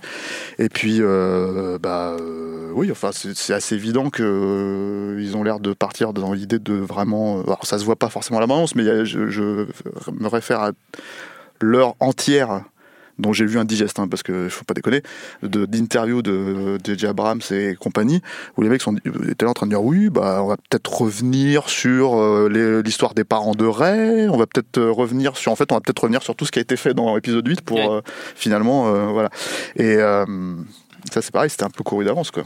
Après, dans, dans la bande-annonce, il y a la séquence dans le désert euh, avec Ray qui est, qui est plutôt bien découpée, mais comme euh, les gens l'ont montré sur Internet, c'est Pompée- le découpage de, de, de la mort aux trousses euh, Ouais. Hitchcock. donc, non, non, euh, non, c'est pompé sur Action Jackson. Ah. Parce que la scène où Carl Weathers il saute au-dessus de la bagnole, c'est la même. Donc euh, voilà. Pardon. Action Jackson, ça fait toujours rire. Bah oui. Je, je repense des images qui, qui, Joel me- qui me reviennent. Super film. Craig Baxley. Très très bien, très très bien. Euh, moi j'ai surtout vu la version euh, de la bande-annonce remontée où ils ont changé le rire de Palpatine, ils ont mis le rire de Seth Rogen à la place. Ouais. Et ça c'était vachement mieux. Et du coup, je me Tu suis peux dit- le faire avec Farougia, tu peux le faire avec plein de mecs moi. Ce ouais. film-là, je le regarde, pas de souci, plusieurs fois, pas de problème. Euh, on nous demande si on a des attentes sur Détective Pikachu. Enfin, on demande précisément si on va faire une émission sur Détective Pikachu. Je vais pas m'avancer quand même à ce point-là, mais euh, des, des attentes, Perrine, Perrine, Moi, je, mais moi, je suis à bloc. Mais moi, je suis, je suis- je suis étonnamment super curieux sur Détective Pikachu. Euh, ben, en fait, il y a juste une séquence dans la bande-annonce qui m'a fait dire je veux voir ce truc. Euh, c'est un, un roudoudou qui a buté quelqu'un. Et là, je me suis dit c'est génial. C'est génial, le roudoudou tueur en série. Euh, oui, on dirait que quelqu'un a fait pipi, mais Oui. non. Non, Et, c'est euh, voilà, c'est ce que j'étais en train de poser la question là. mais, C'est euh, juste du sang. c'est juste- C'est du sang. Stéphane s'est ouvert les veines. Mais- après, après avoir dit je suis, je suis hypé par euh, Détective il a Pikachu. entendu Roudoudou. Mais, mais voilà, mais bon, non, je suis. Roudoudou, pourquoi pas, mais euh, Pikachu. Non, mais c'est vrai on qu'ils a ont vu. fait un Mais, retour mais toi, t'es euh, génération Pokémon euh Mais oui, moi j'ai joué à Pokémon, j'ai grandi avec Pokémon, j'ai été voir les films Pokémon au cinéma, j'avais les cartes Pokémon, enfin j'étais super Pokémon en fait. Et euh, donc j'avais des Pokémon préférés, j'avais des trucs, j'avais les, les- liens, les links pour échanger des Ah oui, le Pokémon avec des- le bien câble sûr. Link pour changer C'est quoi Pokémon. ton Pokémon préféré si c'est pas trop. euh, Bah moi j'étais très. euh, C'est pas trop spoiler. euh. C'est clair. Ah, Ça peut en dire très long sur une personne. Mais non, moi j'aimais bien Evoli. euh, Ah oui, voilà, Evoli, moi j'aimais bien Evoli. Mais euh, bon, voilà. Mais non, tout ça pour dire que. tout ça, hein. Oui, c'est un peu facile, mais parce que j'aimais bien, il pouvait faire plein de trucs, pyrolite. Enfin bon, et euh, mais non, c'était assez cool. mais tout ça pour dire. Et les, et les films Pokémon, en tout cas, enfin moi pareil, hein, j'ai grandi avec les Pokémon et donc Le mec, à l'époque, il regardait les, galettes de Ah, mais le Pont-Aven. le premier était bien. Le premier était vachement bien. Ouais. le, le film Pokémon, moi je m'en souviens en salle, c'était la fauve. la- J'en- ai la pleuré, euh, au moi aussi je pleurais. Attends, Ah avec, bon. Mew et Mewtwo, là, mais de, fifou quoi. Non, non, mais voilà, il y a, y y une part de moi là-dessus euh, et je les trouve un petit peu euh, fluffy, mignon, euh, Pikachu. je non, mais je suis un peu, je suis un, un peu hypée, je vais pas mentir, et ça m'a fait même bizarre en regardant la bande en me disant genre merde, j'ai envie de le voir. Et voilà, donc euh, j'en suis à ça. euh, merde, j'ai Ouais. envie de le voir. J'ai quand même un peu peur de voir mon enfant se faire malmener quand je vois que c'est genre Ryan Reynolds qui fait la voix de Pikachu. Quoi, mais, euh, On, on mérite ce qu'on. Voilà. On mérite, Mais- sûrement. On peut dire qu'on s'en bat les couilles, nous T'as le droit. Bah, bien Ouais, sûr. bien sûr. Bon, bon. Je manquerais Ah, plus ça que ça. ça. Moi, tu j'ai- piétines l'enfance des gens. Non, mais pas du tout, c'est pas moi qui le fais, c'est le film qui le fait. on va- Ça se voit quand même. J'ai pas, pas compris, j'ai pas compris la moitié des mots qui ont été prononcés. Bah, les mec, deux Julie, on s'est compris. Voilà. Que vous étiez compris, ça m'a fait plaisir. Ah non, mais il y, a eu- il y a eu un niveau Il dauphin, tu vois. les-. Non, mais là, c'est bon, Communication par onde. euh, on a scellé, euh, c'est bon, scellé un truc, un pacte d'amitié. C'était un enthousiasme qui faisait plaisir à voir. Donc voilà, moi je suis, je suis content. Si vous avez passé un bon moment, je suis content. Euh, Bon, Stéphane. ceci dit, c'était plus marrant que Cannes. hein. Ah oui, c'était. va. quel Oh, le salaud, bâtard, quel salaud. T'es incroyable. Ah, allez, allez. Non, on était drôles en fait. Stéphane, Oui. on te demande si, si tu pourrais nous partager ton choix si jamais tu étais président du Festival international du film de Serpent. Ah bah, tu cherches aussi. On récolte Bah, ce qu'on c'est sait, gars. faute, hein. Qu'est-ce qu'on fait Ça va euh, Des serpents Je dans sais pas, moi. euh. Les serpents dans Il n'y a pas un, un Francis Weber hein Il n'y a pas un serpent dans un Francis bah, Anaconda, ok. Bah oui. voilà, tout le monde Je l'attendait. crois que c'est la vengeance du serpent à plume. Tout quoi. le monde l'attendait. Il y a plusieurs blagues hein, sur Anaconda dans les, dans les questions. hein, voilà. Mais j'ai vu, il y a des mecs qui ont fait des blagues sur le fait que en fait, j'étais, euh, je- j'automatisais en paria mes, euh, mes, mes recos. Ah, j'ai pas vu ça. Ouais, alors c'est pas vrai parce que je me fais chier. Ah oui, c'est Voilà. vrai. C'est vrai Donc, que tu euh, les- Non, c'est du travail, c'est du travail, c'est du travail. Euh, on va prendre une dernière question. Tiens, on nous demande si on a euh, entendu parler ou si on a vu, euh, même carrément, Jessica Forever. Est-ce qu'on en pense? J'ai vu passer des bandes annonces personnellement, mais je n'ai pas d'avis euh, préconçu. Alors, je- comme David Je va chercher ce le que- truc, David est en train de je pense que je peux répondre à sa place, il ne l'a pas vu. voilà. Non, Jonathan euh, Poggi, et, enfin je sais plus les noms, mais enfin, non, moi, je l'ai pas vu. Je crois que Julien l'a vu, mais il est pas là. Pas vu. Ah, c'est con, on l'appellera pas. Pas vu, pas vu. Non. Pas vu non plus. Julie non plus. Pas vu, pas pris. Ok, super. Eh ben très bien. Écoutez, c'est un peu nul sur pour cet une échec. dernière Bah, question. trouve une meilleure euh, question. Ouais, bah, Ah, on ça va dernière, wow, hein. wow, wow. Et on nous demande s'il faut attendre quelque chose du Mégalopolis de Francis Ford Coppola. Bah déjà, euh, Qu'il le fasse. s'il le fait, ouais, ça serait bien. Parce que Ah, moi, je un- transmets les un- C'est un questions. peu un projet de the messenger. Ouais, c'est parce qu'il l'a réannoncé récemment. 20 ans, non Ouais, mais il l'a annoncé récemment, donc Ouais. le reprenait en fait. Mais est-ce que est-ce l'Arlésienne, qu'il va le faire enfin. Enfin, c'est quand même compliqué. hein. Puis ça sort d'où enfin, De vouloir le refaire Je sais maintenant. pas, moi, le dernier Coppola que j'ai vu, c'était Jack. Ah oui. Et là, je me suis dit, oh, mais bon, c'est bon, là, je pense que je vais arrêter. Mais, euh, mais, euh, Moi j'avais aimé Twixt par exemple. Donc, euh, Ah non, mais alors j'ai vu la bande-annonce, j'ai fait non, ça peut pas être le mec qui a fait le parrain qui a fait ce film, ce n'est pas possible. Putain, ouais, j'aurais- je- Donc je ne le regarderai pas, moi, par respect. ouais. Si, si, mais après, pour le coup, Coppola, moi, c'est un, un mec que je trouve intéressant parce que, euh, justement, c'est le mec qui a fait le parrain euh, et qui, euh, en même temps, s'interdit pas d'être quelqu'un d'autre, quoi. Et qui, euh, qui a une, une fin, enfin, Ah, une il carrière. il une carrière avant, hein.